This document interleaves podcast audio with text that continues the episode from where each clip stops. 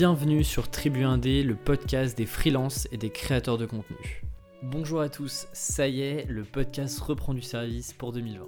Alors avant de vous présenter rapidement l'invité, je voulais vous annoncer deux choses importantes pour la suite du podcast. Rappelez-vous, en 2019, j'ai publié 36 épisodes avec un épisode tous les mercredis.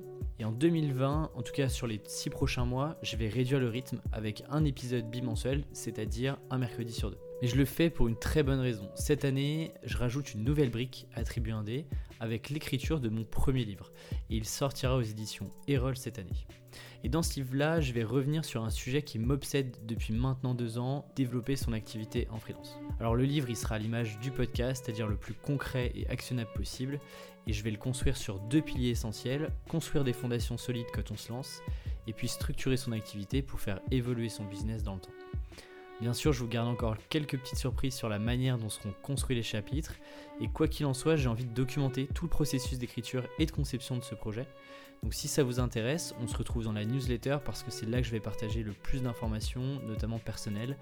Tout est sur aleximincala.com et on se retrouve là-bas. Bon, revenons maintenant à mon invité du jour avec la pétillante Alix Leroy.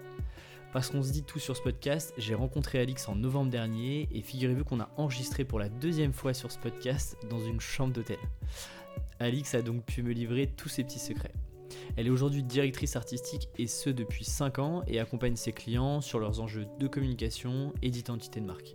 Et elle a aussi créé son propre studio, le studio Horty, il y a 2 ans et demi. Depuis peu, elle a également une nouvelle casquette de consultante formatrice pour ses clients mais aussi pour accompagner d'autres indépendants à progresser. Et le dernier beau projet en date, c'est la création de Bande une superbe communauté d'indépendants, pour l'instant basée à Nantes. Alors Tribu 1D et Bande il fallait absolument qu'on se rencontre. Avec Alix, on a parlé de plein de choses, dont son lancement il y a maintenant 5 ans, et comment est-ce qu'elle a testé la vie de freelance sur sa première année. Quelles sont les choses qu'elle n'avait pas anticipées, et vous savez tout ce qu'on ne vous dit pas avant de se lancer.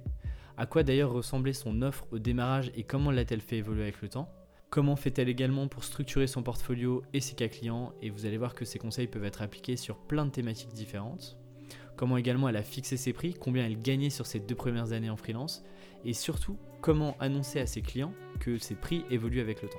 Alors Alix, elle a démarré son activité en son nom, c'est-à-dire sous Alix Leroy, et deux ans et demi après, elle a créé le studio Horty pour regrouper toutes ses activités. Alors je lui ai posé pas mal de questions sur pourquoi est-ce qu'elle avait fait ce choix, quelle était sa stratégie derrière, et comment communique-t-elle aujourd'hui sur toutes ses activités. Et bien sûr, on a parlé de bande à part, de l'origine du projet, comment elle structure ce collectif, et comment fait-elle pour animer toute cette superbe communauté. L'épisode est sûrement l'un des plus longs sur le podcast, mais je vous promets que c'est pour la bonne cause. Alix est pleine d'énergie, c'était un vrai plaisir de l'accueillir sur le podcast, et sans transition, je vous souhaite une très bonne écoute. Bonjour Alix. Mais bonjour Alexis. Bienvenue sur le podcast Tribu 1D. Mais je suis très ravie d'être là. Je suis contente de t'avoir parce que toi tu, tu, vis à Nantes et tu travailles aussi à Nantes. Oui, tout à fait. Donc je, profite d'un petit week-end euh, parisien pour, euh, pour hop t'attraper un samedi après-midi, oui, te bloquer Viens te voir. C'est pas souvent. Je me risque à une présentation et puis tu me corriges si jamais euh, je, me, je, me, suis trompé ou, ah. ou j'ai loupé des trucs, ok? D'accord, ça me va. Toi, tu es directrice artistique en freelance depuis alors, entre 5 et 6 ans, c'est-à-dire que tu as fait une année, euh, ta première année de freelance, tu étais encore étudiant en dernière année. Tout à fait. On va en parler, mais du coup, c'est 5 ans euh, de vie active oui. où c'est vraiment à temps plein ton métier. et puis, tu es, beaucoup sur des sujets de communication, d'identité de marque. Oui. Bah, justement pour des marques, des entreprises. Et on va aussi regarder ensemble quel type d'entreprise, quel type de client, quel type de secteur aussi. Et puis tu as créé le studio Horty, oui. bah, justement pour accompagner ces entreprises-là à mettre en place toute leur communication et c'est arrivé pas tout de suite. C'est arrivé à peu près deux ans et demi, trois ans ouais, après t'être lancé. Tout à fait.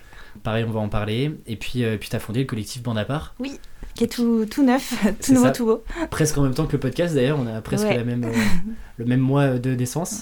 Donc il y a un, si je résume, un, un réseau de freelance où vous échangez à la fois des compétences.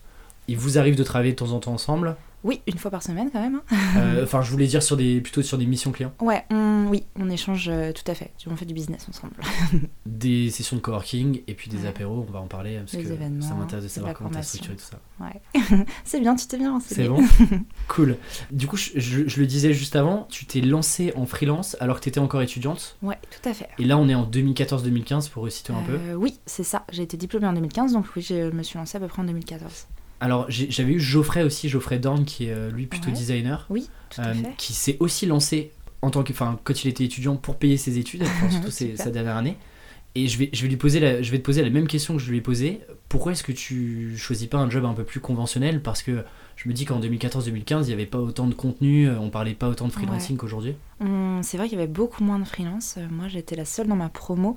Euh, c'est tout simplement parce que je faisais avant des jobs euh, donc euh, plutôt basiques pour ouais des, des, boulots alimentaires pour payer mes études j'en ai fait quelques-uns à droite à gauche de, de enfin des choses très très classiques et puis il se trouve que à la suite de mes stages j'ai eu une occasion voilà on m'a proposé de continuer un boulot en tant que freelance donc à distance à Nantes et on m'a dit ben si tu veux nous on t'accompagne sur la création de statut, on sait comment ça marche, euh, on va t'aider, on va te prendre la main, donc euh, bah go. J'ai pas réfléchi longtemps, c'était voilà, je savais déjà euh, que je voulais pas être salarié, c'était donc j'avais vraiment ce projet de, de, me mettre à mon compte. Je savais pas encore quand, comment, quelle forme ça allait prendre, mais donc j'ai pris cette occasion et je me suis dit bah, bah c'est super de commencer comme ça et c'était c'était passionnant de pouvoir à la fois payer une partie de mes études et mon diplôme qui arrivait tout en bossant et en se faisant aussi un peu la main et en ayant euh, une opportunité de présenter quelque chose de différenciant à son diplôme aussi, comparé à tout le reste de la promo. Euh, on, proposait dans notre book des travaux euh, d'école, forcément d'étudiants, et là, moi, j'ai pu avoir un book qui était aussi un petit peu différenciant avec des projets qui étaient sortis du magazine, de la presse, des choses comme ça. Donc, c'était une belle occasion, j'ai eu de la chance. Non, mais complètement, et, et, effectivement, tu le dis très bien, c'est ça a été une occasion de te différencier de, de, tous les autres étudiants. Vous aviez plus ou moins fait pas les mêmes projets parce que chacun avait un nom différent, mais vous, enfin, vous aviez plus ou moins les mêmes books, les mêmes, euh, mm. Les mêmes briefs euh, initiaux, etc. Tu fais ça, euh, comment tu t'organises? Tu bosses le week-end, le soir Tu avais des jours dans la semaine où tu dédiais à cette activité-là? Alors, faut savoir qu'arriver, moi donc j'ai fait le CV, c'était un parcours en 5 ans. c'est une école à Nantes, hein, le CV. Alors, c'est une école à Nantes, mais qui existe aussi, il y en a une à Paris. il y en a 4-5 au total en France. Donc, c'est un parcours en 5 ans. Moi, j'ai fait le cursus design. et il faut savoir qu'arriver à la quatrième et cinquième année, on rédige un mémoire en quatrième année, on prépare un projet de diplôme en cinquième. Donc on a beaucoup moins d'heures de cours, on est beaucoup plus autonome, on est déjà, on est déjà grand, on n'est plus des bébés. Euh, donc, euh, donc on a plus de temps pour euh, gérer nos projets et aussi les projets annexes à côté. C'est un petit peu euh, voilà, de l'autonomie. moi, euh, pour le coup, ça m'a permis aussi de, bah, bosser à côté. Et s'il y a bien une qualité, c'est que je travaille vite. Donc ça, c'était chouette. Ça m'a permis de, voilà, de, de, bosser tout en préparant mon diplôme et en, en, arrivant à gérer les cours et aussi le boulot à côté. Donc non, c'était bien pratique. Et donc à ce moment-là, donc tu as, ton statut de. Enfin, ce qui s'appelle maintenant euh, micro-entrepreneur, ça s'appelait euh, auto-entrepreneur à l'époque Moi, j'ai pas créé un statut de micro. Euh, je suis tout de suite allée vers le statut d'artiste-auteur, donc à la Maison des Artistes, parce que je faisais la, la, direction artistique. Mon premier boulot, ça a été de la direction artistique pour un magazine, donc créer la maquette, l'univers de marque, le logo, et après même tout le contenu. donc, donc j'ai pris ce statut de micro. de pardon d'artiste-auteur.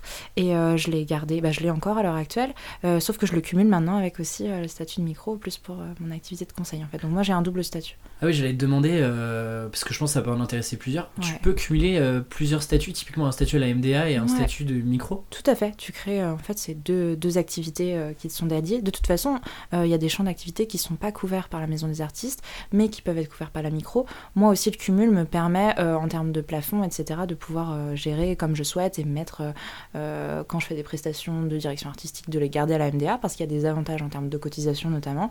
Et euh, quand je fais plus du conseil, ce qui n'est pas du tout euh, de la vente de droits d'auteur par exemple, et ben là je le passe en statut micro en fait. et donc tu peux cumuler les deux avantages, par exemple tu peux avoir l'acre d'un côté. Alors l'acre tu peux l'avoir que avec le statut micro, alors de toute façon l'acre va être amené à changer. Mais oui, oui, tu peux tout à fait cumuler.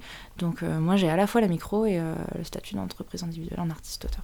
Et juste, euh, petite question un peu euh, euh, financière, la MDA, c'est quoi le plafond par rapport à... C'est tout pareil que, que le statut de la micro. donc ce plafond en, en, vente de services à 75 000 à peu près, et la TVA à 34 200 et des brouettes. Oui, donc ça te permet de... ça te double ton plafond en fait. Enfin, ça te double pas vraiment, mais... À voir, oui. Il y a plein de, petites, plein de petites choses à savoir, parce que le cumul se, se fait aussi sur les deux activités. mais en tout cas, voilà, de moi, ça a été très pratique de pouvoir euh, cumuler le statut à la création de mon appart, mais j'ai toujours été artiste-auteur pour le coup depuis le début. Donc, j'ai pas connu la micro euh, et l'auto-entreprise quand je me suis créée, moi. Donc, euh, Et donc tu fais cette, donc cette dernière année avec, t'expérimentes la partie freelancing. Tout à fait. Ton diplôme en poche, et là tu te dis, bah je continue. Oui, la question c'est c'est pas posé en fait. si je suis vraiment honnête, c'est que le d'être de trouver un boulot salarié de toute façon à Nantes, en agence, etc. Il y avait peu de postes c'était pas une volonté que j'avais au fond de moi. J'avais, je sentais que j'avais envie de tester euh, cette aventure. Euh. donc euh, je me suis laissé un an. Je me suis dit allez go, c'est bien gentil de faire des petites missions à droite à gauche, mais maintenant le but c'est d'en vivre et de travailler à temps plein. Je savais pas si j'étais capable déjà. Je savais mhm. pas si ça allait me plaire aussi parce que là ça me plaisait d'être au contact de mes clients, mais est-ce que j'avais les épaules aussi pour faire toutes les autres casquettes Je le savais pas. C'était un peu l'aventure. Donc je me suis dit allez un an. Euh, et puis on refait un point. Si dans un an ça va pas du tout et que je suis pas, euh, pas heureuse ou que je gagne pas ma vie, et eh ben je changerai, je ferai autre chose. Et, euh, mais au moins je l'aurais tenté, j'aurais pas de regrets. C'était vraiment ça aussi le but. C'est, c'est, c'est, je me reconnais tellement là-dedans parce que comme moi j'ai quitté mon job en CDI, je me suis dit aussi, donc en, je faisais du freelancing à côté de mon job, et je me suis dit, voilà, en janvier 2019, je me lance pour de vrai, il faut que je gagne ma vie avec ça. Mm. Je me suis dit, bah, en décembre 2019, donc ça arrive bientôt, je sais pas quand est-ce que sortira le podcast, mais, mais ça arrive bientôt, est-ce que je continue ou pas? Moi, ça m'intéresse de savoir, c'est quoi les critères que tu tu t'étais fixé pour te dire, euh, ok, euh, est-ce que c'était une question un peu de, de, feeling, de ressenti, de comment s'était passé l'année Pour me dire si c'était ok, si ça marchait. euh, Alors, le critère financier, oui, il rentre en compte. Après, euh, j'étais aussi euh, assez alerte sur le fait que la première année d'activité, on sait très bien que c'est pas l'année où on explose notre chiffre d'affaires parce qu'il y a beaucoup, beaucoup de choses à mettre en place. Donc ça, je, le savais, j'avais été prévenue aussi, bah, à la fois euh, par les gens avec qui je travaillais, par même mes premiers clients euh, qui étaient euh, assez bienveillants vers moi. Et euh, c'était là, moi, où je posais plus les points, c'était sur est-ce que ce quotidien me plaît? C'est-à-dire que du jour au lendemain, je me suis retrouvée aussi seule. Quasiment tous mes camarades sont partis à Paris, donc euh, il a fallu me recréer un réseau. Euh, il a fallu, au début, je travaillais chez moi, euh, je, travaillais quelques jours en coworking, voilà. Est-ce que ce quotidien-là, il me plaisait Parce que je savais pas du tout si il faut tenir un an quand même. Ça reste assez solitaire, enfin même, même dans des coworking ou quand tu bosses en équipe sur des missions, c'est quand même un métier assez... Oui. Enfin, c'est une façon de, de, voir ton job assez solitaire quand même. Oui, puis de gérer ton, ton projet aussi. C'est tu es le seul à prendre des décisions et c'est toi qui mènes ta barque et si tu te fracasses, bah, tu es tout seul aussi. Donc euh, c'est oui, c'est vrai que c'est assez solitaire et ça je savais pas du tout, c'était l'inconnu. Euh, et puis aussi euh, savoir si le type de mission pour lequel je travaillais me plaisait, si, si, dans le temps je voyais que ça pouvait fonctionner ou non parce que c'est pareil, moi dans le milieu du graphisme en sortant il y avait déjà de la concurrence, mais pas forcément des indépendants, mais des agences, des boîtes, des choses comme ça. Donc je savais pas si c'était possible de de monter une carrière entre guillemets de graphiste euh, au tout début junior euh, en sortant. Et puis euh, ouais ça c'était les points importants je pense pour moi. Mais, mais d'ailleurs on vous a enfin j'ai l'impression que c'est assez enfin pas naturel mais c'est parfois une suite assez logique de faire des études en graphisme et puis de ou en design et, et ensuite de te lancer en freelance. Ouais. j'ai l'impression que c'est un des enfin il y a 10 ans, il y avait déjà des freelances sur ces métiers-là et des agences faisaient déjà appel à, ces freelances-là versus des métiers, euh, tu vois, même euh, sur du marketing ou même du développement web. J'ai l'impression que c'était un peu moins répandu que. Vrai, je sais pas si en école ou euh, pendant tes études, on, vous avait déjà parlé, on vous prépare à ça ou pas du tout? Alors, pour replacer dans le contexte quand même, moi j'ai fait mes études de 2010 à 2015. Donc à l'époque, pas du tout. C'est-à-dire que hum, on n'avait pas forcément de non on n'avait pas de cours. On a eu euh, une intervention en dernière année euh, d'une personne qui est venue un petit peu nous expliquer les, statuts parce qu'on l'avait aussi demandé. Euh, c'était pas du tout naturel de nous former à être à notre compte. Par contre nous on était plus formés pour avoir des postes à responsabilité dans des agences de com ou de publicité et des plutôt grosses agences. En fait c'était un petit peu moi dans ma promo en tout cas le créneau. Euh, donc il a fallu. On est, moi, personnellement, je suis sortie de l'école. Euh, je savais pas faire. Enfin, j'avais appris avec mes clients justement, mais euh, je savais pas faire une facture, je savais pas faire un devis, je savais pas ce que c'était la différence des statuts, je savais pas du tout comment me protéger. et déjà en tant qu'étudiant, moi, je me souviens quoi la mutuelle. Alors qu'est-ce que c'est, mais à quoi ça sert? C'est nos parents qui gèrent ça jusqu'à nos 15 ans, et puis on découvre tout sur le tard. Et là ça a été la petite surprise. Donc non, on n'était pas vraiment formés à l'époque. Et euh, c'était un manque vraiment parce que ça, après, euh, il faut le rattraper et on le rattrape souvent en faisant des erreurs aussi, en disant ah bon ben c'est trop tard, maintenant je vais corriger parce que j'ai fait une erreur. Donc euh, je pense que ça change. de toute façon, on est obligé à l'heure actuelle. Moi, je le vois, je suis prof dans des écoles, je vois qu'ils prennent ça en compte, le fait que les étudiants sont de plus en plus tôt à leur compte et aussi qu'ils ont besoin de savoir euh, comment fonctionne le marché, savoir aussi euh, légalement comment on peut se protéger, etc. Donc les écoles ont tout intérêt à les accompagner, à leur prendre la main là-dessus. Euh, moi, c'est un combat que j'ai aussi maintenant. je suis sortie d'école et que je suis passée par là, d'intervenir dans les écoles pour dire, ok, moi je veux bien témoigner, vous expliquer, je suis au contact des indépendants tous les jours, donc go, on peut faire des choses, des choses chouettes. Et puis rien n'empêche, c'est ça la force aussi, de passer du salariat à l'entrepreneuriat. Enfin, on peut faire du ping-pong comme ça toute notre vie en fait, mais euh, le but c'est d'être quand même un minimum informé pour euh, pas avoir de mauvaises surprises. C'est ça, mais c'est vrai que les écoles. Euh, enfin, moi, le freelancing, ça avait jamais été une question. Tu vois, quand moi j'étais dans mes études, bah, c'était voilà, tu, tu, vas bosser dans une belle boîte on parlait un peu d'entrepreneuriat et de start-up quand même, mais euh, et encore, pas, de la, bonne manière, je trouve, mais, mais c'est un autre sujet. Mais euh, le freelancing, euh, mais rien du tout, quoi. Enfin, vraiment, tu découvres un peu ça en, en, faisant, en allant à des meet-up un peu par hasard où tu te retrouves là et tu dis, ah tiens, c'est intéressant, donc on va les creuser, mais, mais ouais, je pense qu'il y, y, a un vrai sujet là-dessus. Et tu parlais du coup des, des erreurs, toi, sur cette première année-là, est-ce qu'il y a des choses que tu n'avais pas anticipées, où tu, où tu te retrouves un peu euh, devant, euh, devant certains sujets où tu te dis euh, ah bah si j'avais su ça plus tôt ça aurait été quand même intéressant. Ouais, alors moi j'ai un peu découvert le monde administratif à cette période-là, notamment les cotisations sociales. Alors ça ça a été quelque chose, c'est sorti, waouh, comment ça? Il faut que je paye des cotisations sociales. L'erreur que j'ai faite en, en, sortant et, et que je retrouve maintenant chez d'autres, qui des petits jeunes, c'est de se dire que l'argent gagné qui arrive sur notre compte, c'est l'argent qu'on peut dépenser. Alors ça, c'était fabuleux quand même. Quand j'y repense, je me dis, oh là là, j'étais très naïve à l'époque. Mais euh, c'est vraiment super parce qu'en fait, c'est nos premiers salaires aussi. Donc cet argent, on est super content de l'avoir, on se sent autonome, on a envie de se faire plaisir, on, grandit quoi. et on se dit, en plus, je vis de ma passion. Donc là, c'est, on est tout pumped up là. Mais euh, non, il faut faire ça parce que forcément après on est en galère pour repayer. Euh, euh, faut savoir qu'à la maison des artistes on a donc ces euh, cotisations trimestrielles à payer. C'est une très grosse somme qui arrive d'un coup et, et, on reçoit juste ce petit courrier qui arrive et qui te dit ah coucou voilà la somme que tu dois et là tu te dis papi, papou, je n'ai pas ça sur mon compte. Donc euh, ça, ça a été euh, l'erreur des premiers mois. Ouais, moi vraiment, ce, petit truc. Je pense qu'on m'en avait parlé, mais euh, tant que c'est pas là et puis que ça arrive pas par la poste, non.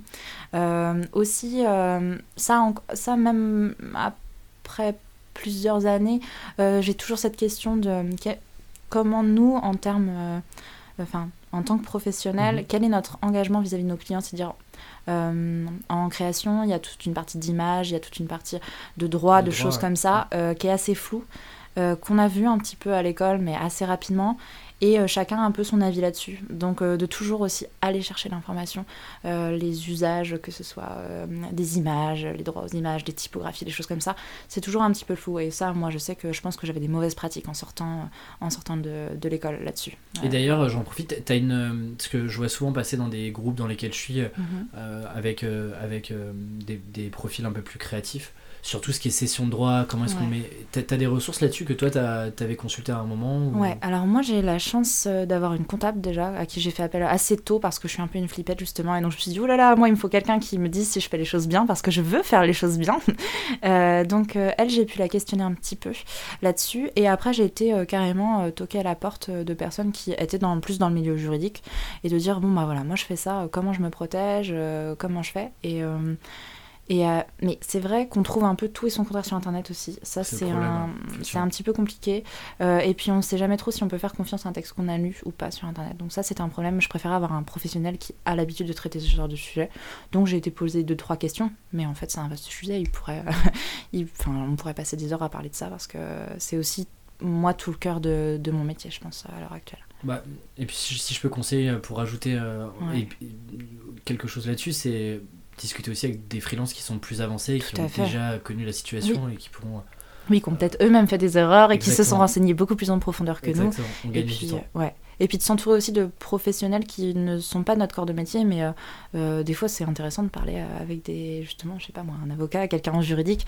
Euh, on a des choses à partager parce que nous on est aussi concernés par ces questions même si en tant que créatif, on a tendance à les laisser vraiment derrière et ça nous intéresse pas trop et voire même on n'aime pas ça du tout. Donc euh, si on peut faire notre métier sans trop s'en préoccuper, mais c'est une erreur en fait. si je peux te rassurer, c'est le cas de, je pense, 100% des freelances qui sont sur le podcast. Quels que soient les métiers, l'admin, l'administratif, c'est quand même pas le truc le plus sexy que tu as envie de faire au début de tes journées. Quoi. ouais, bah ça c'est vrai que c'est quelque chose que j'ai découvert vraiment sur le tard. je pense allez, un an après euh, bah, la prise de mon state, enfin, non, un an après euh, être à temps plein sur mon activité, je me suis dit, ah, mais c'est bizarre, j'adore ça, l'administratif. Ah, j'adorais faire mes petites factures, mes devis. Euh, c'est un c'est un truc que j'aime encore maintenant, c'est-à-dire ça fait partie de mon activité et je le déléguerai pas. À l'heure actuelle, j'ai une comptable, mais je fais ma comptabilité en fait. C'est-à-dire, elle, elle est là juste pour me rassurer, pour que je dorme la nuit, c'est tout. Me dire que je fais les choses à peu près bien et que si j'ai une question, je sais que je peux décrocher mon téléphone. Mais c'est un vrai plaisir que j'ai de suivre mon activité, de tracer, parce que aussi je trouve ça intéressant de voir que de, ces chiffres, euh, tu peux en retirer plein d'infos sur aussi. Euh, toi, tes clients, le milieu dans lequel tu évolues, les prestations que tu vends, qu'est-ce que ça veut dire aussi de tout ça et comment tu dois te positionner par rapport à ça, soit pour être rentable, soit pour mieux, enfin plus t'amuser dans ton métier, faire ce que t'aimes et puis euh, voir un peu comment tu communiques. Et, euh, et c'est vrai que j'étais un petit peu étonnée de découvrir cette facette-là de ma personnalité, mais maintenant je l'assume totalement et ça m'aide aussi à aider d'autres gens, donc euh, je, suis ravie en fait. oui, complètement. on, parlera justement des ateliers que tu as mis en place avec, avec Bande à part et puis en solo. Mhm. Je sais que c'est des sujets sur lesquels de, tu interviens régulièrement.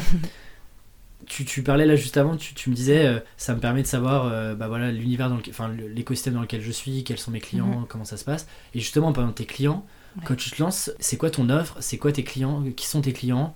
Euh, je suppose que ça a beaucoup évolué. Euh, oui, et ça évolue encore et ça évoluera encore dans 2, 3, 4, 5 ans. Pour, pour poser un peu le contexte, euh, parce qu'après on va parler de ce que tu fais aujourd'hui et comment tu adresses tes clients et ton mhm. positionnement, mais, mais c'est toujours intéressant de voir bah, il y, a, y a 5 ans Alix qui c'était et comment elle se vendait et puis quels étaient ses clients. Ouais. Alors euh, quand tu sors d'école, enfin moi quand je suis sortie d'école en tout cas, euh, je me suis présentée tout de suite naturellement comme graphiste illustratrice. C'est-à-dire que euh, de un, on avait un diplôme de direction artistique, chose que j'ai pas du tout assumée parce que la direction artistique, à mon sens, c'est beaucoup plus global. C'est-à-dire qu'en effet, on avait appris à réfléchir à des concepts et à mettre en place une identité, à aller très très loin. Mais finalement, on est encore junior quand on sort de l'école. Donc euh, ce terme-là ne m'allait pas, il était pour moi beaucoup trop haut par rapport à ce que je savais faire. Donc euh, graphiste, ça m'allait bien. En plus, c'était un terme que tout le monde comprend. et ça, c'était intéressant aussi pour démarcher. Euh, et illustratrice... Excuse-moi, je te coupe. c'est hyper intéressant ce que tu dis de c'est un terme que tout le monde comprend. Oui. je traîne souvent sur LinkedIn et je vois beaucoup de... D'intitulés. D'intitulés qui, même dans le marketing, que je comprends même pas. Oui, alors euh, LinkedIn, c'est, c'est encore un monde euh, différent. Et, en fait, parfois, je me dis, mais soyons simples, quoi. Euh, essayons pas de, de, vouloir faire un truc super sexy et parlons le même langage que les clients qu'on a envie d'avoir. Et effectivement, oui, il y a ça aussi. C'est une bonne, c'est une bonne chose. voilà, je profite de, ça pour. Graphiste, je sais que mm. tout le monde une idée à peu près. C'est-à-dire que je te parle à toi ou que je parle à quelqu'un de la génération au-dessus ou à un jeune, un graphiste, ça va. Euh, directeur artistique, j'ai perdu la moitié de la salle, voire même plus. Donc, euh, euh, moi, j'ai commencé en, tant que graphiste et illustratrice pour le coup parce que c'était une offre que je mettais en place, parce que j'avais eu une première grosse mission en tant qu'illustratrice pour un bouquin chez Hachette. Donc, j'avais voilà, cette envie de développer ça. et les premiers clients, je les ai pas choisis. C'est-à-dire que c'est des clients qui sont venus vers moi, qui ont entendu parler de moi par le bouche à oreille, parce que euh, j'avais une petite présence en ligne et qu'on me trouvait assez facilement quand on tapait graphiste Nantes. Donc euh, bah, je prenais parce que c'était intéressant et que euh, j'avais envie de faire de voilà me faire un peu la main sur les projets les clients étaient sympas. Donc au début ça se passe un peu comme ça. Tes premiers clients ils viennent un peu de n'importe où puis tu essayes de construire une offre mais elle a pas trop trop de sens au début ce qui est normal. C'est les premiers mois voire la, la première année. Et puis au fur et à mesure que tu avances tu te rends compte qu'il y a des, tu as des affinités vers certains domaines ou certains types de, de prestations aussi. Donc tu essayes de mettre plus ça en avant, tu soignes tes projets, tu te crées un portfolio qui a déjà une identité un petit peu plus concrète, tu es un, un, peu moins touche à tout. Et puis après, tu vois là où tu t'amuses et puis euh, tu t'ouvres à des nouveaux champs. Moi, j'ai commencé graphiste illustratrice, ensuite j'ai été graphiste illustratrice décoratrice événementielle, après j'ai fait du mm, web design, euh, maintenant je fais du conseil. Enfin, ça évolue parce que tu continues à te former aussi, que tu testes. Ça, c'est vraiment le point, mais le, plus chouette quand tu es freelance, c'est que c'est toi qui façonnes ton métier. Donc, euh, les gens ont tendance quand même à te à te laisser, à te donner une chance, c'est-à-dire de dire ok, euh, tu veux tester ça, moi j'ai déjà travaillé avec toi sur tel autre sujet, j'ai vu que tu avais géré, eh ben tu sais quoi, go, on y va ensemble, on voit où ça nous mène. Et puis bah, très souvent ça amène à des super choses, et donc bah, tu testes de plus en plus de choses, et tu arrives à ajouter des cordes à ton arc. Donc euh, ton offre, elle, elle vient aussi s'étoffer comme ça, et en chemin, tu perds aussi des choses. Euh, moi, je fais encore de l'illustration maintenant, mais je le mets moins en avant euh, parce que je suis attirée vers, d'autres domaines ou d'autres activités. Donc quand tu débutes, tu testes un peu tout, puis tu vois ce qui te plaît. Hein. Et alors du coup, il y, a deux questions qui viennent en tête. La première, c'est tu parles de présence en ligne. Globalement, qu'est-ce que tu avais qui faisait que les clients arrivaient à venir vers toi au-delà du bouche à oreille de recommandations? Parce que bah, tu as fait cette première, enfin, cette mm. première année à côté de, de tes études Quand j'ai débuté, euh, j'ai eu un Behance. Euh, J'avais un Behance quand j'étais étudiante euh, qui m'a permis de décrocher mon, bah, le fameux contrat chez Hachette. Là. Donc ça, c'était fabuleux. Enfin, on se dit, c'est super. très vite, j'ai eu mon premier site, c'est-à-dire je je pense que mon site, je l'ai je me souviens plus, mais il me semble que je l'ai fait juste après euh, mon diplôme. Donc ça, j'ai fait mon premier site euh, avec mon, un portfolio, où là, à chaque fois, je l'étoffais avec tous les projets qui rentraient. Et puis, euh, puis j'ai eu un Instagram aussi rapidement. Le Instagram était un peu perso, il y avait un peu de perso, un peu de pro. Et et puis, ouais, il est devenu totalement pro euh, bah, en même temps que le, lancement de Studio Horty au bout de deux ans. Donc, euh, je pense que c'est ces trois outils-là. Le Behance, qui s'est arrêté très vite après, parce que quand on a un portfolio et qu'on le met à jour, euh, ça suffit. Mhm, bien sûr. Et puis, une présence Facebook, Insta. Et du coup, sur la partie portfolio, mhm. c'est quoi ton point de vue là-dessus? Parce que on parle de portfolio, mais ça peut aussi s'appliquer à d'autres métiers sur des cas clients. Hein. Mais c'est quoi ton point de vue? Est-ce que c'est d'y référencer tous tes projets? Est-ce que c'est de prendre un angle euh, et d'avoir, euh, je sais pas, que des projets, par exemple, euh, sur l'ILU de bouquins dans ton cas mm. Est-ce que tu as, un avis là-dessus? Et toi, comment tu avais fait justement au début? Est-ce que tu mettais vraiment tous tes projets ou pas? Alors, au début, tu pas beaucoup de boulot. Donc, il faut que tu puisses convaincre ton client de la qualité de ton travail. Donc là, il vaut mieux, si tu as 10 projets, ben, tu les mhm. mets parce qu'il faut que ton client il voit aussi ce dont tu es capable. Donc, si tu es capable de faire un peu de print, de l'ILU, des choses mhm. comme ça. par contre, très vite, il faut réussir à faire un, un tri. Et euh, faut que ton portfolio soit à l'image des contrats que tu veux signer par la suite. C'est-à-dire que euh, si tu as envie de vendre euh, plus de prestations d'identité de marque, par exemple, eh ben, faut que ça soit ça qui soit en avant sur ton portfolio. Et à l'inverse, ça peut être un domaine aussi. Si tu as envie de travailler beaucoup plus, bah, moi par exemple, à un moment, ça a été plus pour le cosmétique, le luxe, la mode, les choses comme ça. Il eh ben, faut axer ton portfolio comme ça parce que il faut toujours avoir en tête de se dire quelle est ma cible, quel est le client que je veux toucher. Et ben oui, un client en BTP, il va peut-être trouver ton site super, mais il n'y a aucun intérêt pour toi. Par contre, toi, tu as besoin que la, personne qui tient une agence euh, de com, qui a des clients cosmétiques, bah, elle tombe sur ton portfolio, elle se dise Ok, tiens, ce profil est intéressant, il a déjà fait des choses comme ça, et même si c'est pas du cosmétique, c'est peut-être un univers ou des code aussi qui le reconnaît, donc ben, tu vas le toucher plus facilement.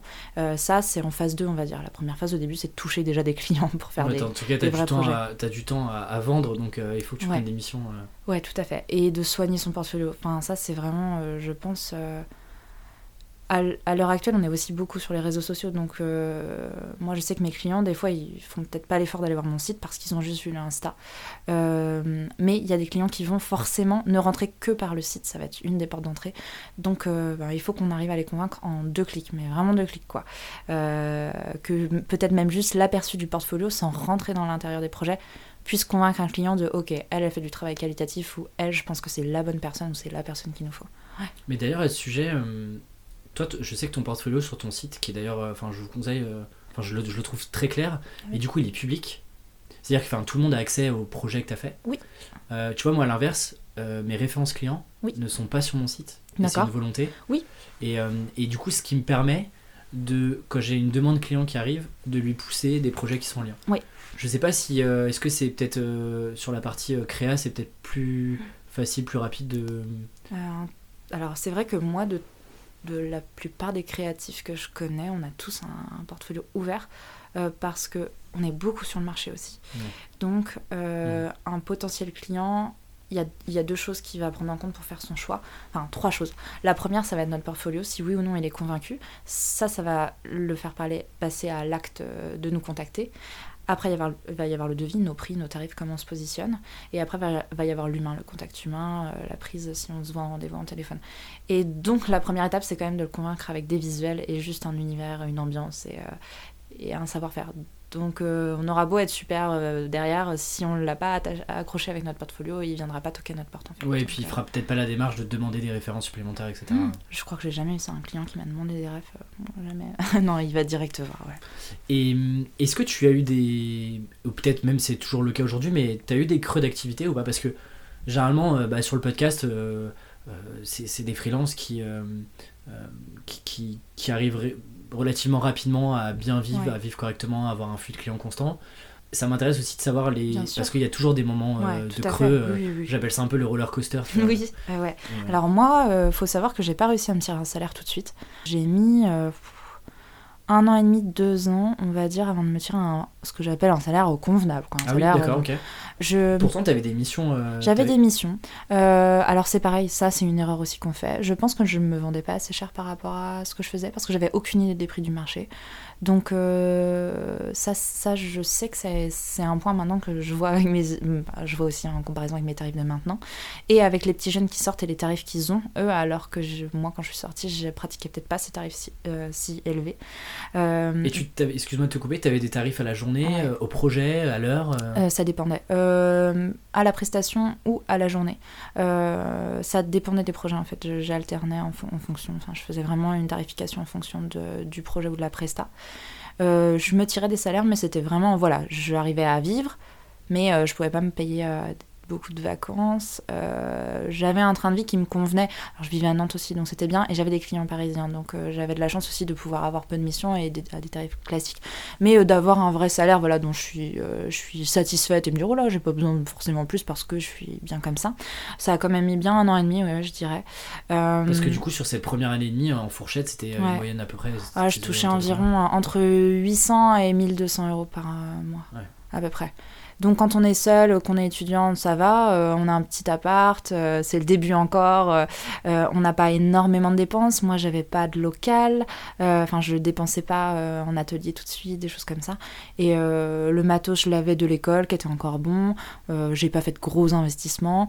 Donc j'arrivais à en vivre, mais je sentais qu'il fallait que voilà. mais je sentais que j'en avais sous le pied aussi de me dire bon bah là c'est bien, je peux prendre plus de, de boulot. Maintenant il faut que j'aille toucher les vrais clients et des vraies missions et que je me repositionne aussi en tant que professionnel en fait euh, ouais pour ce début là et après à l'heure actuelle j'ai la chance d'avoir un flux continu de demandes.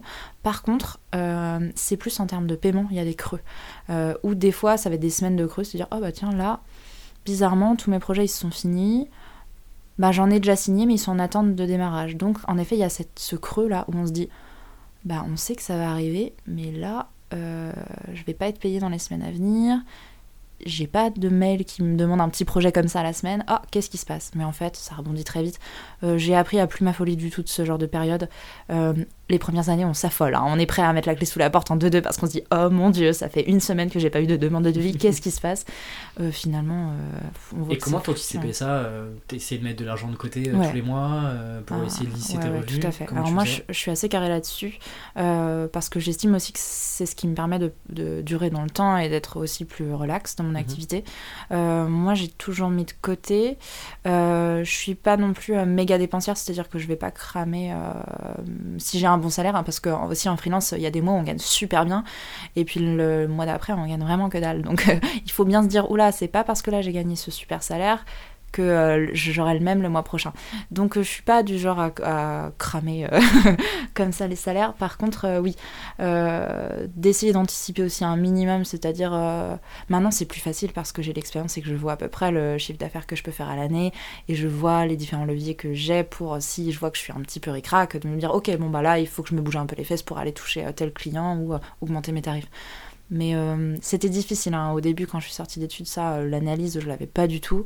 Et puis on a vraiment, on se dit toujours, bah peut-être que demain euh, ça marchera plus en fait. Peut-être que personne va me contacter. Peut-être que oh, là faut que j'en profite parce que euh, demain je serai plus à la mode quoi. Et en créa il y a ça aussi cet effet un peu de tendance de, bah là c'est chouette parce que je surfe sur une tendance parce que je sais faire ça et j'y vais. Et peut-être que bah, ça va passer et qu'il va falloir que soit je me reforme, soit je fasse autre chose quoi. Mais ça j'ai l'impression que quel que soit le, le niveau d'expérience, mhm. euh, les clients que tu as, les types de missions que tu prends, j'ai l'impression que tu auras ça tout le temps. Quoi. même avec des freelances qui ont 10 ans et qui ont potentiellement de la régularité, ils se disent toujours mais si demain il y a d'autres jeunes freelances qui arrivent et qui en fait sont beaucoup plus au courant que moi, tout à fait, il y a ça aussi, ouais. T'as toujours ce truc de euh, ça va, est-ce que ça va pas durer qu'un temps quoi? Ouais, ouais, je suis d'accord. C'est vrai qu'on en parle des fois bah, moi je peux côtoyer des freelances qui ont beaucoup plus de bouteilles que moi et qui font ça depuis 20 20 30 ans. C'est super d'ailleurs d'avoir leur avis. Et oui en fait c'est un truc qui reste. Parce qu'aussi on est habitué en tant qu'indépendant à avoir ce truc un peu précaire des fois. Mais c'est pas parce que on peut très bien gagner notre vie avoir du boulot tout le temps mais on sait aussi qu'on est dépendant de facteurs extérieurs. C'est pas que nous, on a beau euh, donner toute notre énergie, des fois, bah, il y a un facteur qui va faire que ben non, c'est, on sera plus au bon endroit au moment. Donc il va nous falloir un petit peu de temps pour euh, changer notre positionnement et se retrouver à la bonne place pour ok, c'est reparti. Mais ça va prendre peut-être un peu de temps. Mais justement, ces facteurs extérieurs, une des manières aussi de, d'essayer de, de prendre le, le pas sur, sur, sur, ces, sur ces facteurs-là, c'est aussi d'aller démarcher ses propres clients. Oui, et aussi d'essayer de toujours se remettre en question mm. et de regarder un peu ce qui se passe autour de nous, de pas rester concentré sur juste ce qu'on fait de, voir ce qui évolue. Euh, ça va très très vite en plus en ce moment, donc faut essayer d'anticiper. Euh, c'est pas forcément avoir un coup d'avance, hein, mais euh, d'être alerte et aussi de savoir euh, réagir vite. C'est-à-dire si on doit prendre une décision en disant ok là ça marche plus ou ça va plus marcher d'ici peu de temps, ok bah soit j'anticipe, soit bah, c'est maintenant et hop euh, je change quelque chose dans mon activité ou de pas se dire bah oui mais moi je suis fait que pour ça, si ah bah non je vais abandonner. Non non surtout pas, faut se dire ok je suis capable de faire autre chose et je pense que les gens qui sont à leur compte c'est des gens qui ont aussi qui sont assez flexibles et qui ont plusieurs cordes à leurs arcs et qui sont capables de faire ce petit twist justement pour se dire ok qu'est-ce qui se passe maintenant quoi. Mais c'est vrai que les, parmi les freelances les plus sereins, entre guillemets, parce que c'est assez relatif aussi, mais c'est souvent des, des, freelances qui ont plusieurs, euh, plusieurs sujets, plusieurs approches. Oui, tout à fait. Euh, qui ont plusieurs projets aussi à côté. Ça, on en parle très très souvent euh, avec le petit groupe d'entrepreneurs avec qui je traîne souvent. C'est de ne pas avoir tous ses œufs, ses œufs dans le même panier. Alors ça, ça revient tout le temps, cette petite image. Mais je pense que c'est bénéfique. À la fois juste de se dire, oula, bah, on, est, on est moins stressé au quotidien. De dire, c'est pas grave, si ça, ça marche pas, j'ai toujours ça. Je suis pas à la rue, je vais pas devoir tout stopper. Et je pense que c'est bénéfique aussi parce que ça nous permet de garder aussi cette flexibilité d'esprit, euh, de passer d'un domaine à un autre. Cette créativité d'esprit. Oui, hein. et puis mm. d'être euh, ouais, de, un peu malléable en fait, de se dire ok euh, là je vais me former à ça, mais ça n'empêche pas que je suis bon là-dedans et hop, de, de, toujours être un peu au courant aussi de ce qui se fait. Et puis c'est un plaisir de faire plein de choses, je pense. on on s'en croûte un peu quand on fait toujours la même chose, le même process pour les mêmes clients, qui ont les mêmes attentes avec le même brief. Enfin, ça serait dommage de se cantonner à ça. ouais, non, mais et puis c'est l'avantage aussi quand tu es indépendant d'avoir aussi du temps pour. Euh, enfin, moi, je sais que c'est un leitmotiv euh, plus que l'argent euh, d'avoir du temps pour monter de projets. Eh oui, de, de, tester des choses aussi. Et puis si ça marche, tant mieux. Si ça marche pas, tant pis. Faut, ouais, faut avoir une base et puis après tourner et se faire aussi plaisir, c'est le principal. Mais du coup, tu passes cette année et demie, deux ans où bah, bon, tu commences à en vivre correctement, à avoir un, bon pôle de clients. Du coup, je suppose que tes prix ont aussi changé. Oui il y a, y, a, y a, une manière un peu consciente euh, qui a fait que tu as changé des prix de telle manière que tu as... Comment est-ce que... C'est, c'est, je pense, la question qui revient le plus souvent quand on se lance ou quand on, on, a, on a, déjà un peu d'activité et qu'on a envie d'un peu de passer à l'étape supérieure. De se dire, ok, mais comment est-ce que je, comment est-ce que je price mieux mes prestations Comment est-ce que je trouve le bon prix euh, Est-ce que toi, tu as des, as des méthodes, tu as des choses que tu as testées euh, pour, fixer ses, prix? Ouais, pour faire évoluer surtout tes prix, toi aussi. Alors, la, première étape déjà, c'est d'en avoir conscience parce que c'est pas toujours évident. Euh, mais quand on côtoie des gens qui font notre métier, déjà c'est super important de parler. Et ça, je le répéterai jamais assez, mais euh, il y a un moment, faut euh, faut y aller quoi. On peut parler des prix, on peut parler d'argent, c'est pas un tabou, c'est pas. Enfin, moi, c'est quelque chose, je pense que c'est super important en fait, euh, d'être ouvert et d'ouvrir la discussion. Voilà, on met un peu notre ego de côté et on y va.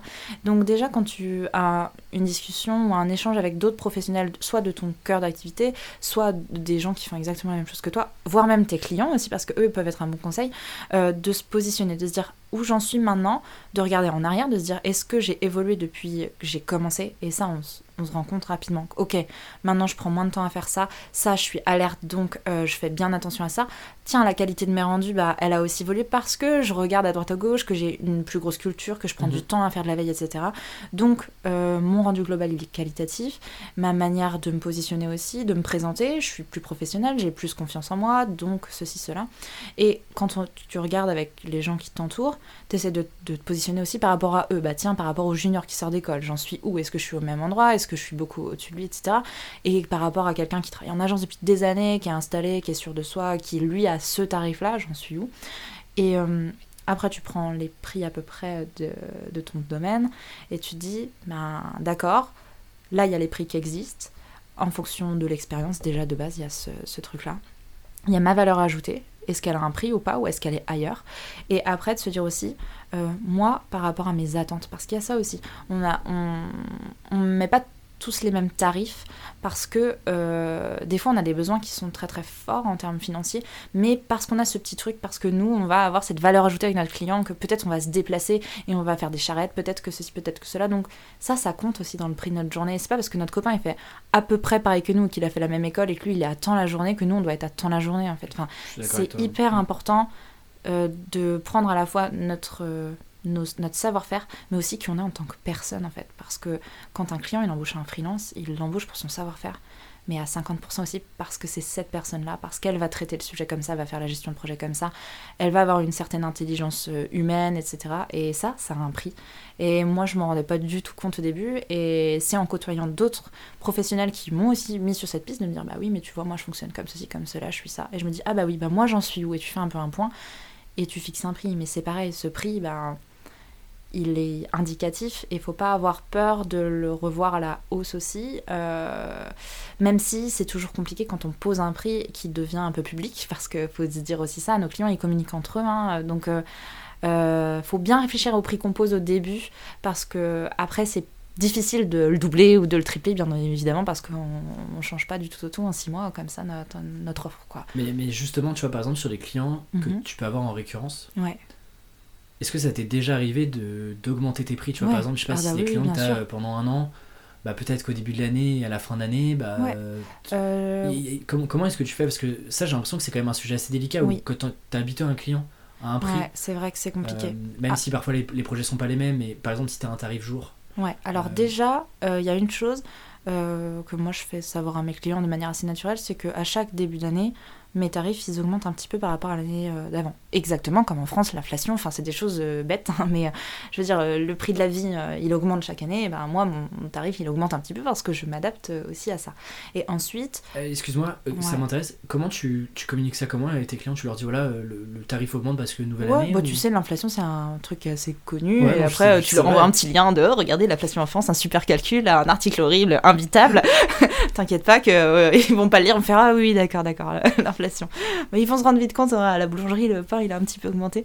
Euh, alors ça, c'est vraiment des choses minimes. Et sinon, moi je ne fais pas forcément tous les ans avec mes clients récurrents, mais euh, ça va se faire de manière plus indirecte. Alors hum, euh, c'est vrai que quand hum, tu vends des tarifs à la journée, moi, moi mes prestats elles, sont très différentes, donc euh, je vends pas forcément tout le temps à la journée des, mmh. des, des je fais plus des, des, tarifs, on va dire un peu, oui, un, un, tarif pour une presta. Ce que je, ce que je conseille d'ailleurs c'est là où tu as le plus de flexibilité aussi. Mm. Hein. Ça dépend des métiers, mais euh, c'est vrai que moi, je me suis longtemps posé la question et maintenant je fonctionne assez comme ça. Euh, en tout cas pour l'activité de créa, je trouve ça plus intéressant. Euh, et Là, ben, ton tarif va augmenter de manière, euh, voilà, il va être un peu lissé parce que la presta est tout le temps différente, donc le client va pas forcément s'en rendre compte. Par contre, moi, je reste toujours alerte sur si on, sent que le client il, a un petit doute là, il se dit oh là, bah Alix, comment ça se fait que ceci, que cela, et, je trouve ça bien qu'il le partage et moi je les encourage à partager ça. Faut être transparent, faut dire bah oui, mais euh, moi j'ai pris de la bouteille aussi regardez euh, par rapport à l'année dernière, vous voyez, j'ai optimisé ça. Et par contre, là, faut être prêt à répondre, faut l'avoir préparé. Et il faut avoir des choses très distinct, c'est-à-dire de dire ok, mais regardez là, euh, maintenant vous voyez j'ai ce suivi par exemple de projet que j'ai mis en place, euh, ce petit questionnaire que je vous fais avant, et bien ça vous, vous, vous, vous gagnez du temps de votre côté, moi je suis aussi plus efficace, donc au lieu de vous facturer une journée et demie, je vous en facture qu'une, mais par contre cette journée, bah voilà, ça c'est un pack et c'est lissé sur l'année, donc bah, mon tarif il a augmenté de temps à la journée ou à l'heure ou ceci ou cela.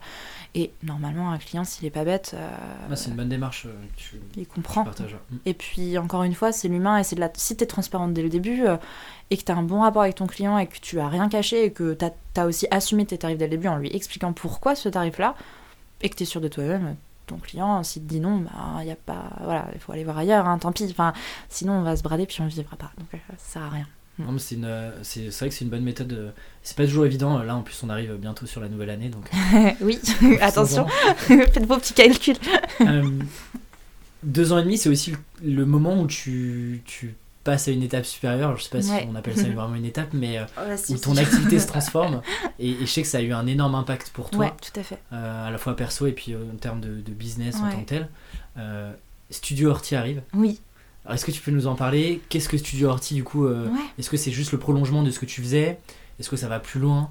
Et la démarche que tu avais derrière ça? Ouais, alors moi, j'exerçais sous le nom de Alix Leroy, donc qui était, qui était mon nom, euh, en tant que personne. Et puis, euh, justement, je fais un peu ce bilan là des deux ans, euh, deux ans et demi. ça, ça, c'était aussi parce que là, j'avais vraiment plus d'activités.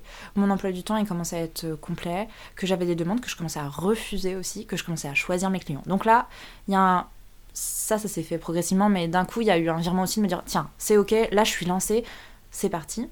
Euh, et j'ai eu ce changement de tarif qui est arrivé parce que, ok, je me suis dit, bah oui, c'est bête d'être toujours au même tarif. Il y a un moment où je vends plus, mais euh, je suis plus qualitative aussi. Donc, go, je passe, voilà, j'augmente un petit peu mes prix. Je m'assume plus en tant que professionnelle. Et là, ça a été aussi un moment où il y a eu deux choses. Euh, j'ai commencé à travailler avec d'autres indépendants. C'est-à-dire que moi, j'avais, par exemple, j'intervenais sur l'identité de marque, je faisais tout ce qui était print, mais pour le web, j'avais envie de sous-traiter et de travailler avec quelqu'un.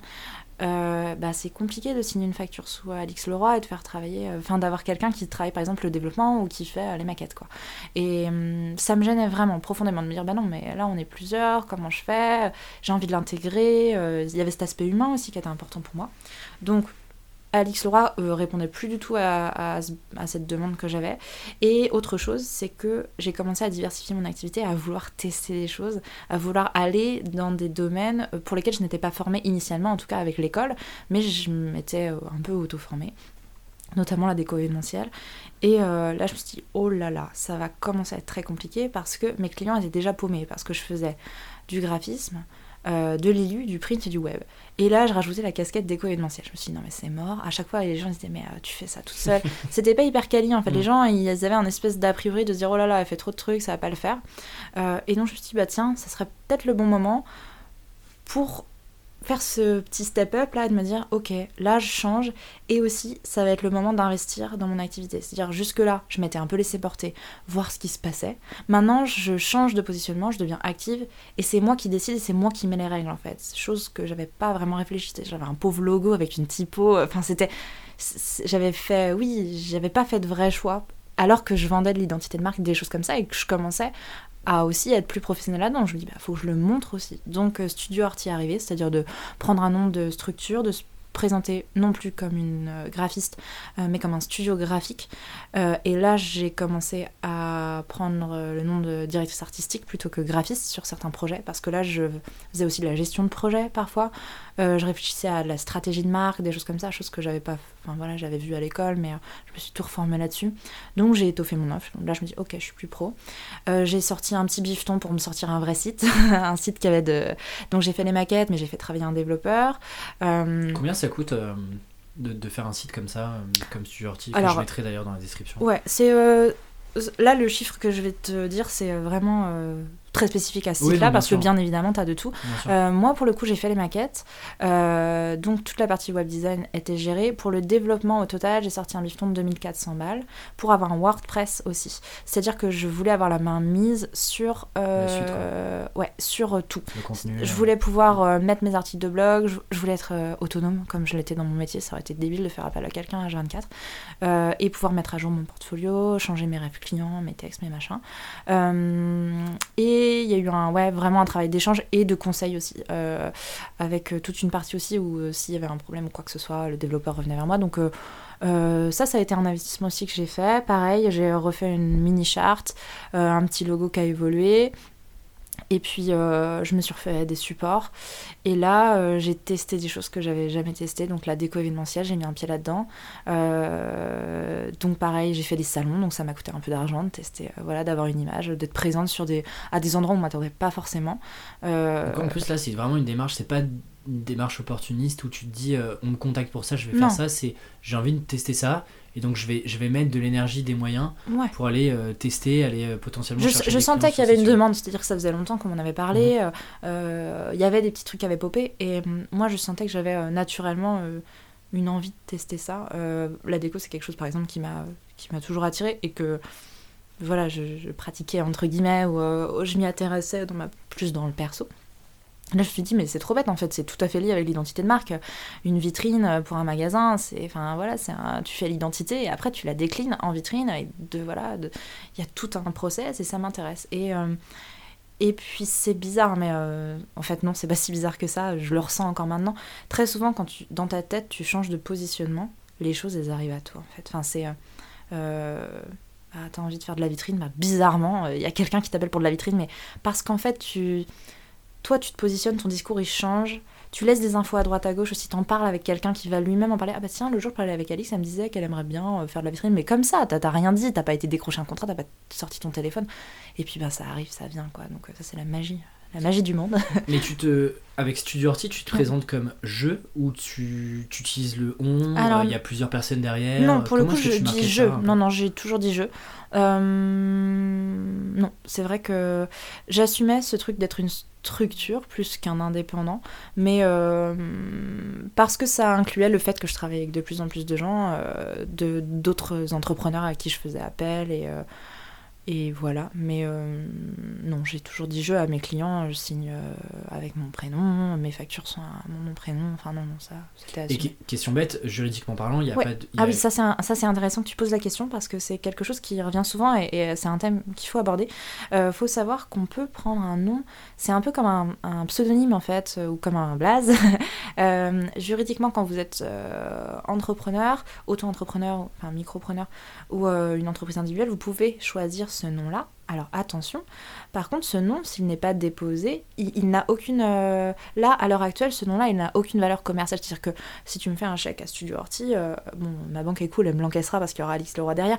Mais euh, non, c'est moi en tant que personne. Parce il que a pas d'entité juridique, quoi en auto-entrepreneur, c'est toi en tant que mm. personne mm. voilà, morale. Donc euh, donc il n'y a aucune valeur juridique là-dessus. Euh, c'est purement un positionnement. C'est marketing en fait, c'est un, un, un, nom. Euh, chose qui est différente d'une société où là tu choisis un nom de société, des choses comme ça. Donc ça a été un choix que j'ai fait. Il y a eu un des ouais, je trouve ça bizarre, tu te présentes comme un studio graphique, t'es toute seule. Mais en fait, je l'assume à 100% et je regrette pas d'avoir fait ce choix-là parce que ça a changé le regard de mes clients et ça, moi, m'a permis de changer quelque chose en fait dans ma manière de me présenter et de me dire bah ouais bah, je suis capable de faire plein de trucs et je suis capable d'aller chercher des gens qui peuvent répondre avec moi à des solutions. Euh, j'ai envie de travailler avec d'autres gens parce que je n'ai pas la science infuse non plus et que moi je peux pas tout gérer par moi-même. Et puis ça me permettait de, de, me laisser une porte de si j'avais envie encore de tester d'autres choses bah au moins le studio euh, Studio Orti était là pour accueillir ce projet, quoi. C'était plus simple. J'ai deux questions qui me viennent sur euh, faire venir et faire, faire travailler d'autres personnes avec toi sur les projets. Du coup, typiquement en termes de facturation, c'est tout passé par Studio euh, Ça dépend. Euh, c'est assez compliqué. Euh, avec je pense les... refacturation en fait, tu vois. Euh. Avec les statuts qu'on a, c'est pas du tout avantageux de faire une facture. par exemple, si je fais une facture à Studio Orti et que je te fais travailler, moi j'ai payé des cotisations sociales sur la part que je vais te reverser, donc c'est vraiment pas foufou.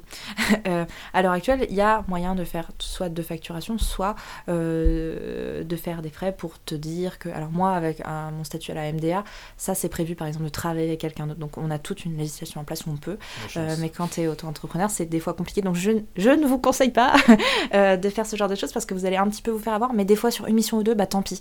en fait, vous le lissez, euh, ça peut arriver. Euh, vous le lissez sur le prix que vous demandez à votre client. C'est-à-dire que si je te fais travailler, par exemple, je vais payer 22% en tant qu'auto-entrepreneur de cotisation sur la part que toi, je vais te reverser. Ben, tant pis, c'est 22%, tu les ajoutes à ta facture et tu les lisses en fait c'est ton client qui va les payer. tu les anticipes. Tu les anticipes. c'est bien en one shot comme ça, mais c'est vraiment pas une bonne idée. De un, parce que si tu es amené à travailler souvent avec plein d'autres gens, le statut qu'il faut, c'est pas auto-entrepreneur, c'est euh, euh, d'avoir euh, peut-être une société, ou enfin, en termes même de protection, de choses comme ça, c'est pas le truc bien. mais quand tu débutes, bah des fois, oh, t'as un projet et vite, c'est pour la semaine, c'était pour hier, bah voilà, tu fais ce genre de choses. Mais, Et tu penses que, et du coup, ma deuxième question c'était, est-ce que tu penses que le, le fait d'avoir le studio Horty, mhm. ça t'a permis au contraire de pas te t'hyper spécialiser, mais du coup de testé plus de projets et plus de d'univers différents, enfin de prestations, plus que si tu avais été juste Alix Leroy je sais pas, pour le coup, ça c'est toi qui mets un peu ce que tu veux derrière ton nom. Parce que j'aurais pu me spécialiser en identité de marque en étant Studio Horty, et Studio Horty aurait été le représentant de mm. ce truc-là. Euh, ça c'était moi, c'était purement euh, la vision que je me faisais de cette structure-là, et c'était plus une question de changer en fait, du tout au tout, de passer de Alix Leroy à Studio Horty qui moi me permettait peut-être psychologiquement de m'ouvrir des portes. Là où quelqu'un d'autre va se dire ah bah non, bah là j'ai envie d'être pro mais dans ce domaine-là et je vais me spécialiser donc allez je laisse ça et je prends ce nom de structure. Ça c'est propre à chacun en fait, c'est ce qu'on ce qu'on projette aussi et ce qu'on met dans le réceptacle de notre nom quoi. Mais euh, à voir.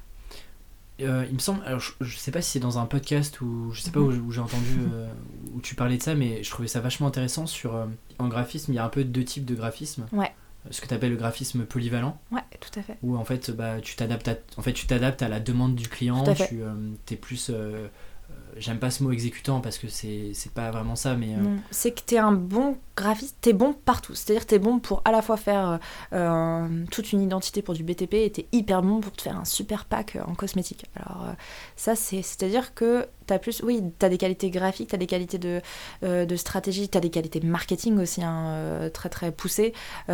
donc, tu touches à tout et t'es très bon dans plein de domaines.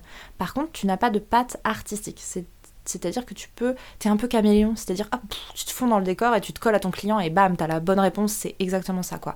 Euh, ce que je mettais en opposition plus avec les graphistes un peu artistiques. Euh, qui viennent te chercher pour euh, ta patte. Pour une patte, une sensibilité et un univers, on va dire. un peu plus.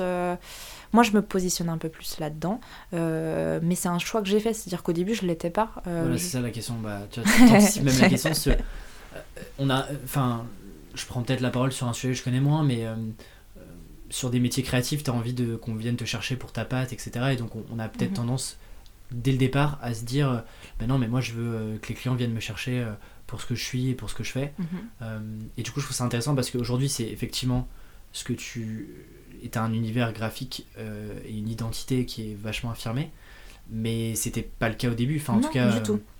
Euh, et c'est intéressant comment tu as fait cette transition-là. Est-ce qu'elle s'est faite euh, avec le temps? Euh, Je suppose que c'est pas du jour au lendemain. Non, ça n'a pas été du jour au lendemain. Après, j'ai toujours eu une patte, on va dire, ou un truc un peu de, base, parce que déjà, je fais du graphisme assez carré. J'aime bien les choses un peu épurées, un mm. peu minimales, et il y, aura, y en aura pas partout. Ça sera pas. Je, suis un peu, un peu carré, quoi. donc, ça, je l'ai senti tout de suite, hein, même pendant mes études, ça se sentait. donc, ça faisait partie de moi, j'étais incapable de faire autre chose. Donc, déjà, je me suis dit, ah, je peux pas répondre à tous les briefs parce que quelqu'un qui vient me dire, ah Alice, il me faut un truc foufou, il y en a partout, du déstructuré, de la couleur. Oh, je suis en PLS, je sais pas quoi faire, j'ai une feuille blanche, je suis là, oh mon dieu, ça va mal se passer. Donc, déjà, je me suis dit, il faut pas que j'aille taper dans les clients comme ça, il faut pas que je biaise mon client. Il faut que mon client, quand il voit mon site, s'il cherche du déstructuré, il prend pas son téléphone, on va tous les deux perdre notre temps. Et puis, c'est aussi une question d'envie, c'est de se dire, bon, bah maintenant, ok, je fais du graphisme, c'est sympa, bah pourquoi pas faire du graphisme qui me plaît, quoi, du graphisme. Ah, je suis trop contente de bosser pour ce client. Et puis, t'as as des envies. À un moment, il faut aussi avoir un cap. Il faut se dire, euh, pourquoi Enfin, pour qui j'ai envie de travailler Qu'est-ce que je veux faire Pour quel domaine, peut-être aussi On s'en fout peut-être de pour qui, mais euh, j'ai envie de m'amuser. Bah, comment je fais, quoi Et moi, j'avais un univers un peu. Euh, j'ai un univers assez. féminin, un peu pastel et tout, et puis je suis attirée par des, voilà, une certaine forme d'esthétisme, mmh. et de pouvoir affirmer ce style-là sur mon portfolio ou sur mon Insta par exemple, c'est présent surtout sur mon Insta, ben c'est un choix. Je me suis mis 50% euh, des clients ados. Il y a plein de contrats qui me sont échappés en faisant ça, mais au moins ceux que j'ai touchés, c'était les bons quoi. Où là je me suis dit waouh, je m'éclate et putain mais qu'est-ce que je kiffe mon métier quoi. Mais tu vois, il y a, c'est très, moi je trouve ça super lié et c'est complètement, euh, on est complètement dedans sur les toutes les questions de positionnement côté freelance. Et du coup, euh, bah, lié à ça, il y a quand même un vrai sujet de prise de risque. Ah C'est-à-dire que tu le dis, il y a 50% euh, de tes clients mhm. euh, qui, bah, du coup, voulaient pas plus forcément, étaient moins alignés avec ce que tu proposais.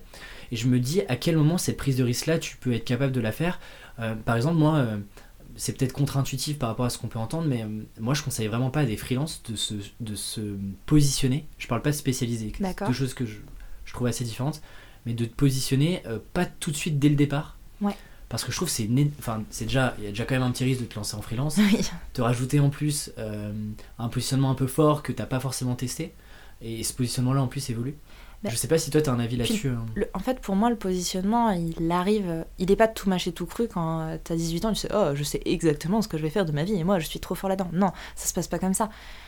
Euh, le positionnement, il se fait aussi en, en termes de personnes et euh, encore maintenant. Moi, mon positionnement, il évolue parce que j'évolue en, tant qu'humain et que, bah oui, il y a des valeurs que je porte aujourd'hui que je portais peut-être pas il y a 5 ans et il y a des envies que j'ai aujourd'hui. Et donc, bah, on voit aussi où on est bon.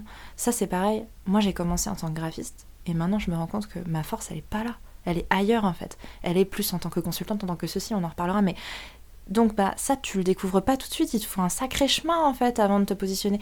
Donc, euh, au début, il faut tester des choses. Et pour tester des choses, il faut être ouvert aussi à tout. Et il faut, faut pas avoir des œillères. Donc, euh, oui, moi, j'aurais tendance à dire, euh, prenez le temps de tester des choses. Oh là, il y a de quoi faire. Et puis, surtout dans la créa quoi faire quoi.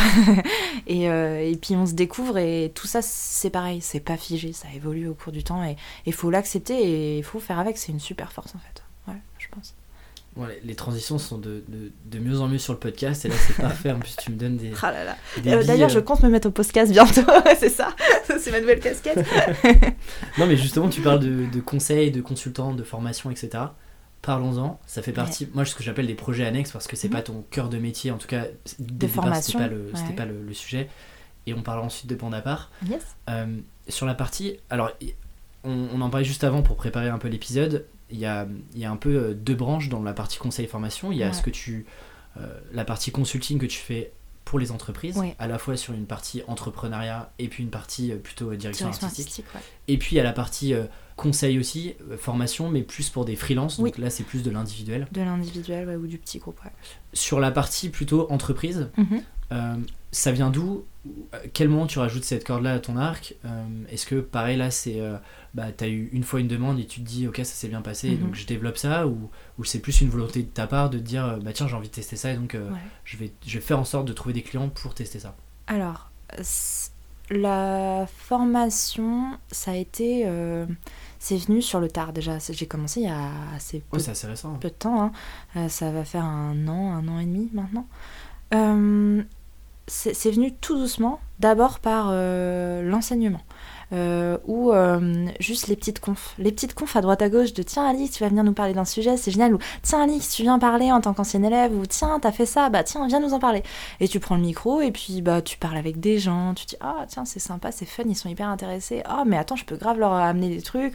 Bah go, puis tu te rends compte que les gens ils ont des milliards de questions. Tu dis oh c'est cool, là je me sens utile. Euh, et puis ça te permet aussi, encore une fois, on y revient, mais d'asseoir ton professionnalisme. Tu dis ah mais punaise, mais c'est vrai qu'en fait j'en sais les trucs, mais tu t'étais même pas rendu compte. Tu dis bah oui c'est normal, j'apprends des choses et tu te formes et toute l'énergie que tu mets au quotidien aussi et tu sues un peu en sang et eau. Moi je sais que je le fais beaucoup. Et ben t'as enfin ce retour de dire waouh bah je peut-être je passe peut-être beaucoup de temps à essayer d'être un peu à jour, à me tenir informé, à, être en rendez-vous, à voir des gens, à toujours vouloir avoir, avoir un coup d'avance ah bah tiens, là ça sert, je... hop, ça se retourne et maintenant à moi d'aider les gens, à moi de leur donner les infos. Donc c'est venu comme ça au début, mais par des petits formats, on a fait appel à moi, oui, je te dis, pour des petites confs, des choses comme ça, droite à gauche.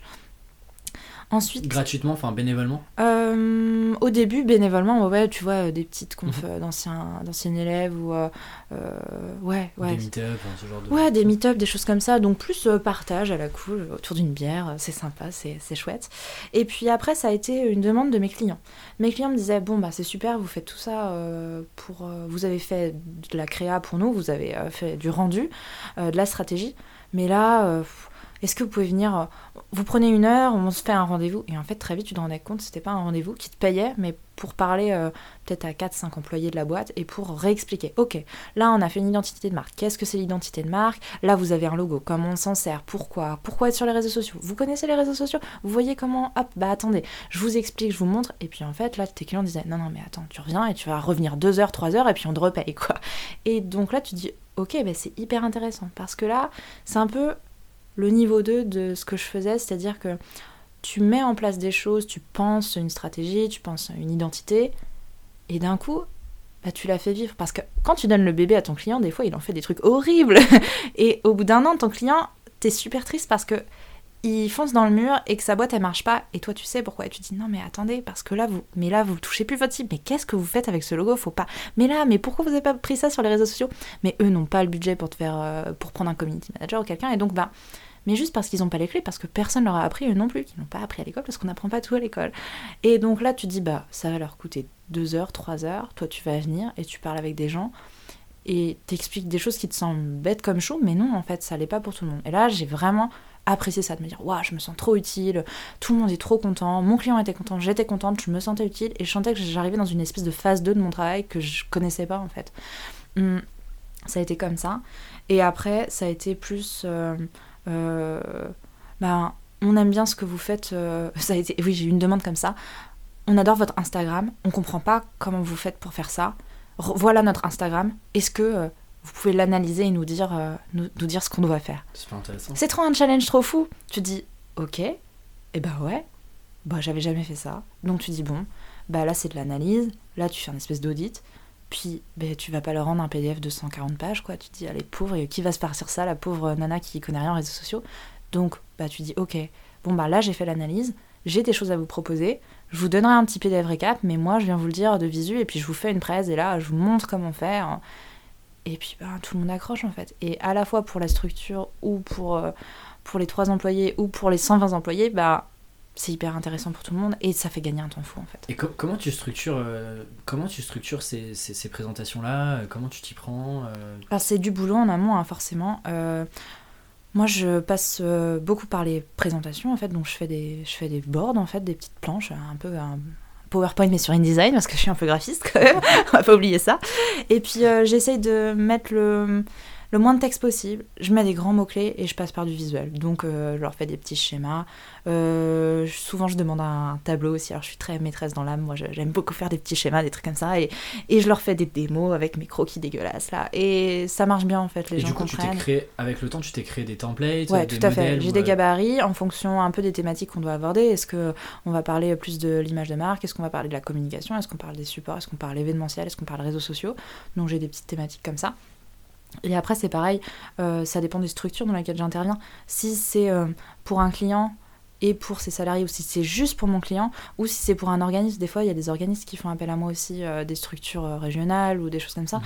où ils disent, bah là, Alix, on a une problématique, on aimerait en parler, tu viens, et là, c'est un atelier. Donc là, c'est un peu plus de théorie, c'est un peu plus comme des cours, mais en quelques slides. Et puis, le but, c'est d'avoir un échange toujours, quoi, avec les gens posent des questions et qu'ils n'aient pas peur de poser des questions, ce qu'ils appellent bêtes, parce qu'en en fait moi, il y a des choses qui me paraissent évidentes, mais c'est juste parce que ça fait 6 ans que je fais ça euh, du matin au soir. Quoi. Et même question que tout à l'heure, comment est-ce que tu. Bah, tu vois, des présentations comme ça, mhm. des, des, interventions, euh, comment est-ce que. Alors que tu n'avais pas forcément déjà fait ça, en tout cas, tu n'avais jamais été payé pour faire ça. Tes prix, c'est super. Euh, ouais, alors là, tes prix sont différents. oui, il y a vraiment de tout. là, moi, je me suis vraiment renseignée. C'est-à-dire que euh, j'étais incapable de sortir un tarif, je savais pas. J'avais aucune idée de savoir en tant là, c'est plus en tant que consultante pour le coup qu'on fait appel à toi. Pareil, en tant que consultante, tu interviens, mais tu peux laisser des supports, des choses comme ça. Donc moi, j'ai direct été frappée. Euh, j'ai été un peu au culot. Bonjour, j'ai vu que tu es consultant. Est-ce qu'on peut prendre un café hein? On en revient à la même chose. Il n'y a hein. que ça qui marche de toute mm. façon. Et je veux dire, euh, la personne qui te dit non, c'est pas grave. Et la personne qui te dit oui, elle va te faire gagner 30 jours dans ta vie, quoi. Donc, euh, et des galères en moins et des nuits blanches en moins. Et c'est du partage et tu lui rends l'appareil le jour où, parce que peut-être que tu vas lui renvoyer un client, peut-être que ceci, peut-être que cela.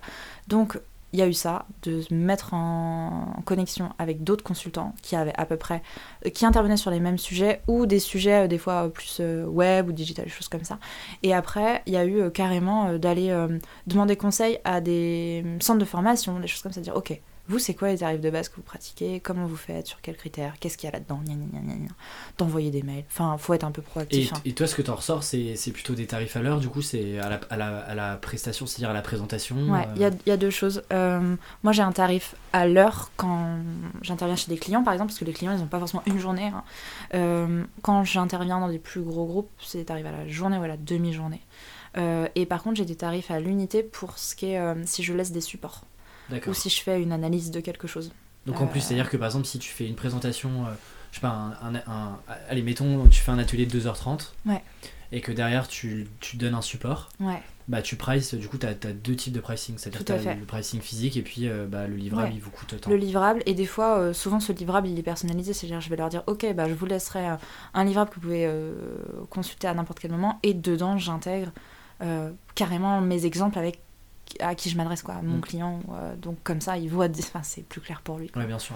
parce que ça je l'aurais préparé de toute façon dans ma presse avant, j'aurais fait ma petite veille et que j'aurais fait mon taf, donc le travail il est fait, donc, donc go quoi. Et, et ça c'est des choses que les clients prennent ou prennent pas en fonction de leurs besoins. Des fois, des fois ils le demandent après et c'est un deuxième temps de travail. Et c'est aujourd'hui quelque chose que tu présentes, en tout cas. Euh, attends, oui, c'est sur Studio Artist, tu t'en parles aussi. Alors, euh, c'est l'étape 2, parce qu'on parlait des étapes de. Alors, ça, c'est euh, plus aux entreprises. Alors, sur Studio Artist, c'est plus tout ce qui est direction artistique, communication, stratégie d'identité de marque. Et ça, c'est tout nouveau pour moi. C'est-à-dire que je te dis, ça fait à peu près un an. Et un an, c'est une phase test aussi. C'est euh, je teste des choses, machin. Et mon site n'a pas évolué depuis. C'est-à-dire, j'ai une petite page euh, que j'ai faite vite fait en expliquant mon offre. Et là, on va dire qu'au bout de deux ans et demi, euh, j'avais créé Studio Orti.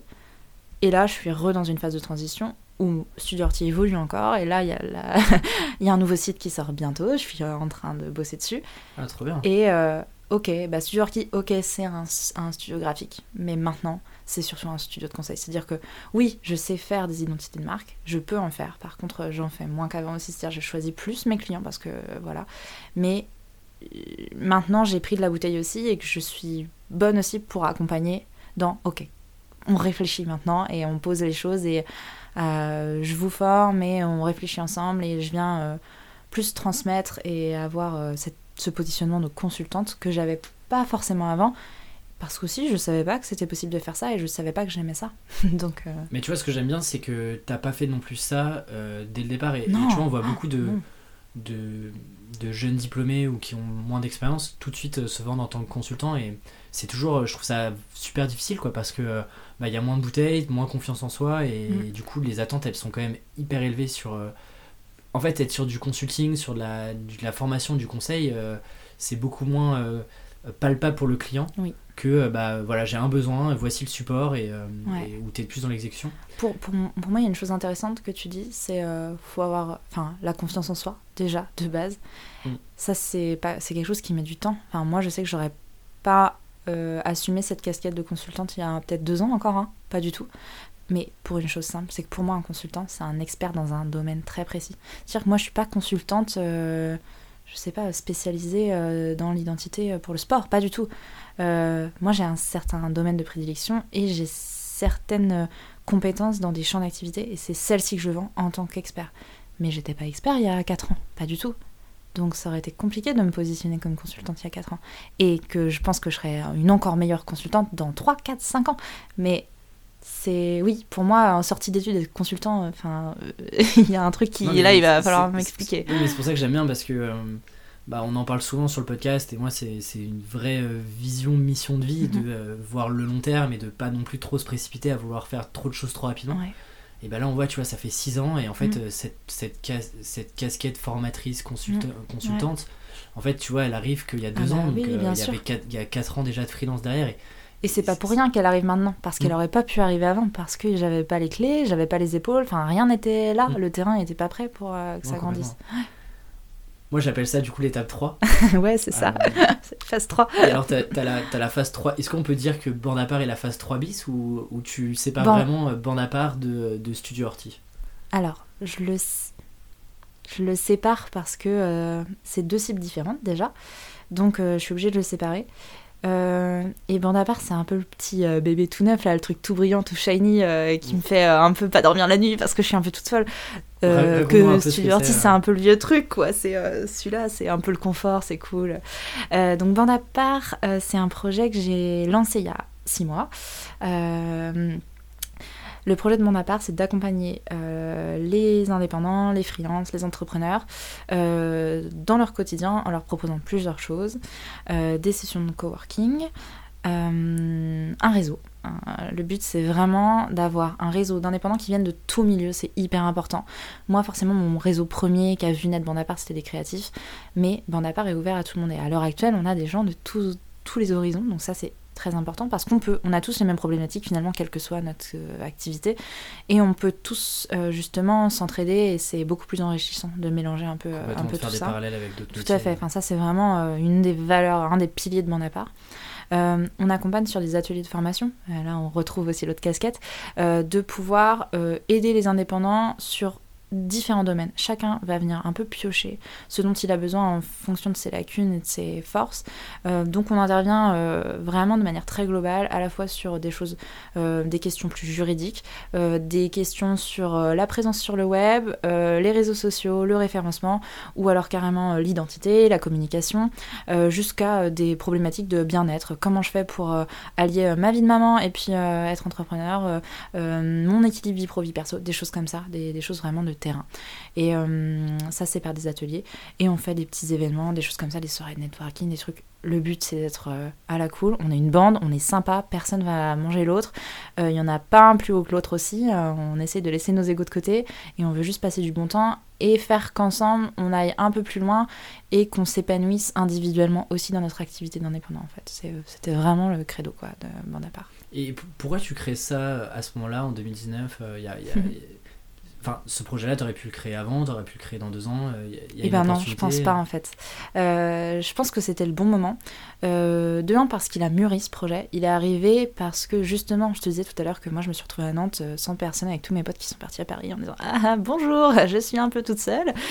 Et donc il a fallu que je me recrée un réseau j'ai passé voilà je me suis un peu dépassée. Moi je suis quelqu'un à la base d'assez timide. J'ai changé de personnalité en l'espace de 5 ans mais grâce à ces gens là Euh, j'osais pas, je savais pas, j'aimais pas les soirées networking, j'étais toujours timide dans mon coin, je parlais à personne. Je me suis moi-même retrouvée confrontée à ces choses que tout le monde connaît. Et donc, j'ai été un peu au-delà. Ensuite, j'ai eu l'opportunité d'avoir un espace de travail, euh, d'avoir un grand salon euh, qui me permettait de faire des sessions de coworking chez moi. Donc, de, je me suis dit, bah tiens, j'ai un petit réseau maintenant. Tout le monde est en galère de, de trouver un espace pour sortir de chez soi. Tout le monde ne peut pas se payer un bureau et bah go, on fait une journée par semaine où moi j'accueille tout le monde, on mange ensemble le midi. Et puis au début c'était que mon réseau, donc je connaissais à peu près les gens. Puis après, bah, j'ai ouvert à d'autres gens que je connaissais pas, mais c'était hyper intéressant. Ah bah tiens, toi tu fais ça, on se connaît pas, salut. Ah bah tu travailles avec machin, mais c'est rigolo, le monde est petit. Et puis poup poup poup, euh, très vite, au bout de peut-être 6 euh, mois, je me suis retrouvée qu'avec des inconnus à table et je trouvais ça génial. Je me disais, oh là là, c'est dingue. Donc mon réseau a triplé, quadruplé en l'espace de un an. Et puis euh, là, je me suis dit, ok, moi, j'arrive à analyser quelque chose, c'est qu'en tant qu'indépendante, j'adorais la gestion et l'administration, chose qu'avaient qu'avaient pas les gens autour de la table. C'est-à-dire tout le monde était là, oh mais comment on fait, c'est quoi, mais ça me gave. Et moi je disais, oh trop bien, des petites factures, mais attendez, regarde, c'est comme ça. Mais quoi, t'as pas appelé ça? Mais si, regarde, on peut optimiser. J'étais un peu toute folle là-dessus. Et puis ben, je me suis dit, oh, bah tiens, c'est rigolo, j'arrive à aider les gens. Ah bah trop cool, j'aime bien aider les gens. Donc j'ai commencé à faire des ateliers formation comme ça. Euh, Qui était d'ailleurs, euh, c'était euh, l'année dernière, et c'était pas encore euh, sous bande à part. Non, au tout début, donc ça, le premier atelier de formation, je pense que c'était il y a deux ans, c'était sous Studio J'ai commencé, c'était identité de, identité de marque pour les entrepreneurs. Donc on parlait de la com, on parlait des logos, euh, réseaux sociaux, un peu comme ce que je fais toi. Mais c'était le début, c'était sous Studio puis après, je me suis dit, ah, ça me titillait, ok, on s'en fout, je suis un studio graphique, mais allez, je vais faire un petit atelier sur se lancer en freelance. Oh, bah, je suis indé depuis 5 euh, ans, euh, moi, je sais un peu euh, les petites bases. Oh, puis je traîne quand même avec là, j'ai rencontré un comptable, oh, je vais le faire intervenir, ceci, cela. Bon, tant pis, c'est sous studio Et puis il y a un moment, tu te dis, bon, c'est plus possible, là, Alix, il va falloir faire un choix, parce que j'avais deux cibles. en plus, mon univers studio était très marqué, très, très brandé pour le coup, pour les femmes. Euh, c'était tout doux, tout euh, voilà, tout chaud là. Et puis il y a un moment, fallait que je touche aussi les hommes, fallait que je touche euh, des entrepreneurs, des jeunes comme des vieux, des gens en, qui se reformaient, qui étaient au chômage, enfin voilà, vraiment une diversité. Et là je me suis dit bon, c'est plus possible de communiquer sur Studio Arting, il y a un moment, faut assumer que t'aimes ça. Et j'aurais pu prendre peur et me dire non, Alix, tu te concentres sur ce que tu fais et puis voilà c'est pas le cas. oui. Mais, euh, mais, au final, euh, c'est aussi ça d'être euh, à son compte. C'est bah, quand tu sens, hein, de toute façon, tu le mets de côté, tu le mets de côté deux jours, le troisième, ça revient, ça vient titiller la nuit, t'en penses, y penses tout le temps, et puis à un moment, faut, faut le faire. Parce que si tu le fais pas, de toute façon, en fait, faut se planter au pire. Mais au moins, tu l'auras fait. Comme ça, ça te laisse tranquille de côté, puis tu peux revenir à tes moutons. Donc je me suis dit, bon, pas l'ego, il faut que je le fasse. Donc pendant un an, j'ai réfléchi à quels sont les besoins des entrepreneurs. Hum, Comment tu euh. identifies ça? Tu, tu, rencontres des oh gens ou c'est pas ouais. ton expérience? Ça a, été, euh, ça a été une grosse année de rencontres, vraiment. Je sais pas combien de personnes j'ai rencontrées, mais euh, j'ai passé mon temps à ça. ça a été aussi poser des questions, aller rencontrer les structures qui accueillent les entrepreneurs, aller voir même les clients qui travaillent avec des freelances, par exemple, leur dire Ok, qu'est-ce que vous aimez chez les freelances? Qu'est-ce qu'on peut améliorer? Qu'est-ce que, ce qu'est-ce que ceci? Qu'est-ce que cela? Ensuite, purement, quelle forme ça pouvait prendre qu'est-ce que je monte? Est-ce que c'est un truc où je fais juste de la formation? Est-ce que, à l'inverse, est-ce que je fais juste des petits événements et on fait un gros réseau vu que bah, là j'ai un peu de contact? Je me suis posé plein de questions. Comment tu fais ces choix-là du coup? Quand tu as plein d'options différentes Alors, il y a des choses très simples où tu te dis bon euh, là moi j'ai pas le temps d'être centre de formation en six mois euh, j'ai une vie j'ai un salaire à retirer je suis quand même à la base directrice artistique donc ça sera pas mon projet premier. Ok quelle forme ça peut prendre sinon? Euh, qui j'ai sous la main aussi? C'est quoi là la dynamique qu'il y a? Qui va me suivre? Qu'est-ce qui se passe? Donc là tu fais un petit tri déjà. Et puis on en revient toujours à ok je m'amuse où? Qu'est-ce qui me botte. Donc moi, le coworking, c'était quelque chose que je voulais garder euh, parce que je trouvais que c'était des moments hyper qualitatifs. On est en, on est en petit groupe, on est euh, six indépendants à chaque fois. C'est chez toi à chaque fois? Euh, Ouais, toujours. Alors chez moi, slash... Ton bureau, enfin je veux dire... En fait, on a, j'ai un espace dédié, donc on a la salle de coworking, avec la cuisine qui est à côté, et moi j'ai un bureau avec deux postes que je laisse pour passer les coups de fil ou quand les gens ils ont besoin de se mettre de côté. et donc là, c'est une demi-journée par semaine. Euh, ah, c'est une demi-journée, pas une journée. Avant, c'était une journée, mais euh, je suis un petit peu occupée aussi et je dois un petit peu travailler beaucoup et je rencontre beaucoup de gens. Et comme je fais du consulting, j'ai moins de temps à dédier aux mhm. journées de coworking. Une journée, c'est énorme sur une semaine hein, euh, à dédier à d'autres gens. Donc, je fais des demi-journées, ce qui me permet d'en faire par contre quatre. Donc, euh, c'est vraiment cadré. Et euh, Donc c'est entre 6 et 8 personnes. Je te hmm. pose pas mal de questions parce que ça m'intéresserait potentiellement. Hmm. on est 6. Euh, pour une hein. question toute bête, on est 6 parce que pour être à l'aise, la table, elle accueille 6 personnes. Si, on est beaucoup avec des tablettes graphiques ou hmm. il y en a, ils ont des super PC de compète là pour faire de la vidéo, des trucs comme ça. Donc on est bien à 6. J'ouvre pas à plus. Euh, je pourrais ouvrir la partie salon, mais non, le but c'est l'humain. Euh, moi, je me mets pas du tout, je me considère pas comme espace de coworking. Moi, j'organise des sessions de coworking. C'est-à-dire que nous, oui, on va bosser, bien évidemment, mais euh, il y a des fois, là, je, peux, l'avouer, la semaine dernière, j'ai fait, fait un coworking, on n'était que 4 et on n'a pas bossé. Parce qu'en fait il y avait des profils hyper intéressants, on avait des synergies de fou. Et il se trouvait que ben oui tiens mais moi je cherche un profil comme le mais attends mais toi tu bosses sur quoi? Et puis ben voilà c'est génial mais c'est une rencontre qui ne serait pas créée sans ça. On a pris trois heures de notre temps, on a peut-être bossé un peu moins que d'habitude mais euh, bah là, il y a, y a, déjà des rendez-vous qui se sont pris, il y a du business, il y a des, des, voilà, des contrats qui se sont signés, c'est hyper intéressant. quoi. Donc ce coworking, ça je savais que je voulais pas l'enlever parce que c'était pour moi la clé aussi du, du, contact humain et du networking un peu qualitatif euh, qui s'opposait aux soirées. Et du coup, tu, tu... comment tu sélectionnes les personnes qui font euh, ces coworking-là et est-ce que c'est gratuit ou pas du coup? Alors, je les sélectionne pas pour euh, la bonne raison que ça serait trop bête de les sélectionner, c'est-à-dire que qui je suis moi pour euh, dire euh, toi tu viens, toi tu viens pas, c'est pas du tout le but. le but c'est de mélanger, qui veut vient. Par contre, moi, je laisse juste à. Bah, c'est le premier sur la billetterie. Donc, euh, c'est payant. Euh, c'est 5 euros la demi-journée. Euh, moi, je fais payer ce prix de 5 euros de 1 pour m'assurer que les gens viennent aussi. Parce que moi, je mets de mon temps, de l'énergie aussi pour organiser ces sessions de coworking. Je mets l'espace à disposition. Je me tiens là. Je fais le lien entre les gens. Je les présente, etc. et puis, c'est juste pour payer le café, les petites chouquettes et puis le jus d'orange, quoi. Donc, c'est un prix un peu un peu euh, voilà qui est posé là, c'est-à-dire c'est un tout petit prix, euh, mais euh, ça permet de que chacun prenne ses dispositions aussi. Et puis et donc on est toujours 5 enfin j'accueille 5 personnes, moi je suis toujours là aussi donc je travaille avec eux. Donc on est 6 au total. Et c'est au premier arrivé premier servi pour les pour les réservations. Donc ça tourne. et, du coup dans la part aujourd'hui comment tu structures ça? Tu es toute seule derrière le projet, mhm. je sais que tu t'entoures de pas mal de bénévoles aussi qui du coup te permettent de bah, de, de, de, créer d'autres choses autour de, de mon appart. Comment tu, du coup, comment as recruté, entre guillemets, comment tu as, euh, créé cette communauté-là? Euh, Est-ce qu'il y a une communauté en ligne? Est-ce que mhm. euh, physiquement, tu as tout de suite lancé des apéros Comment est-ce que tu as lancé ce projet-là un peu aux yeux du grand public quoi? Alors, euh, moi, je suis toute seule à chapeauter le projet, c'est-à-dire que je l'ai pensé, je l'ai mis en place, et c'est moi qui le fais vivre au quotidien, c'est-à-dire que c'est moi qui euh, gère les réseaux sociaux, euh, je fais la programmation des événements, et puis j'essaye de le faire vivre, je communique dessus. Voilà, ça c'est ma petite activité. Ensuite, j'ai ce que j'appelle le board, c'est les personnes impliquées impliquées plus plus on va dire. Donc c'est des personnes qui vont soit parler avec moi au un peu quotidiennement de ce projet, donner leurs idées, être investis, donner leur temps aussi. Euh, c'est des personnes qui sont là, qui m'accompagnent sur les événements, qui des fois me soumettent, me disent tiens Annick, j'ai pensé à un truc, ça serait hyper bien. Donc des personnes qui euh, gravitent, enfin vraiment, enfin non, qui font partie de bande à part, euh, mais qui n'ont pas de billes dedans. Par mm. contre, je leur, je, leur, donne accès à des choses aussi. voilà, j'essaye de pouvoir leur donner la possibilité d'animer des ateliers par eux-mêmes et que tous les fonds, bah, ils les touchent, voilà, pour le temps qu'ils donnent. voilà, je les remercie aussi euh, à ma manière, on va dire. Et puis euh, après, il y a moi ce que j'appelle la bande. Donc euh, c'était important pour moi de ne pas rentrer dans un modèle économique où on allait demander des abonnements. Moi, j'ai pas du tout envie de partir là-dessus. De un, parce que déjà, c'est un fil à la patte de devoir s'engager auprès des gens.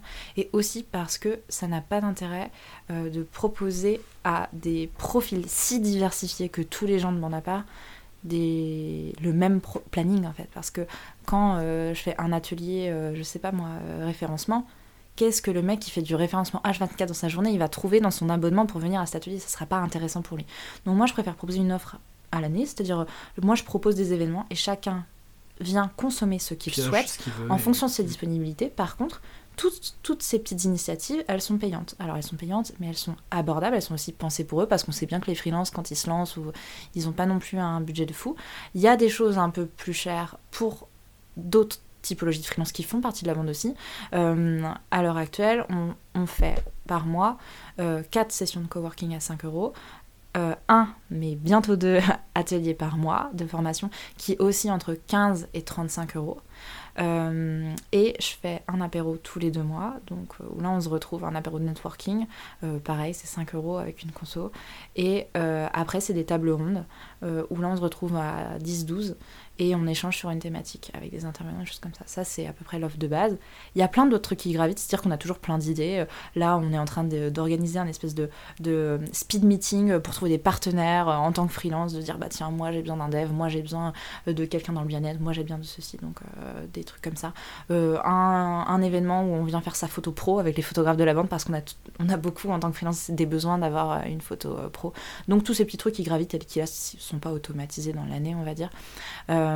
Et les gens consomment comme ils souhaitent, mais ils payent leur événement, ils payent leur place. voilà. Donc ça permet de faire vivre la bande comme ça. Et, comment tu réunis ces gens-là Alors je sais que tu as un gros Facebook. Mhm. ouais. C'est le, le moyen, le médium de communication principal ou pas? Alors, en ligne, je parle.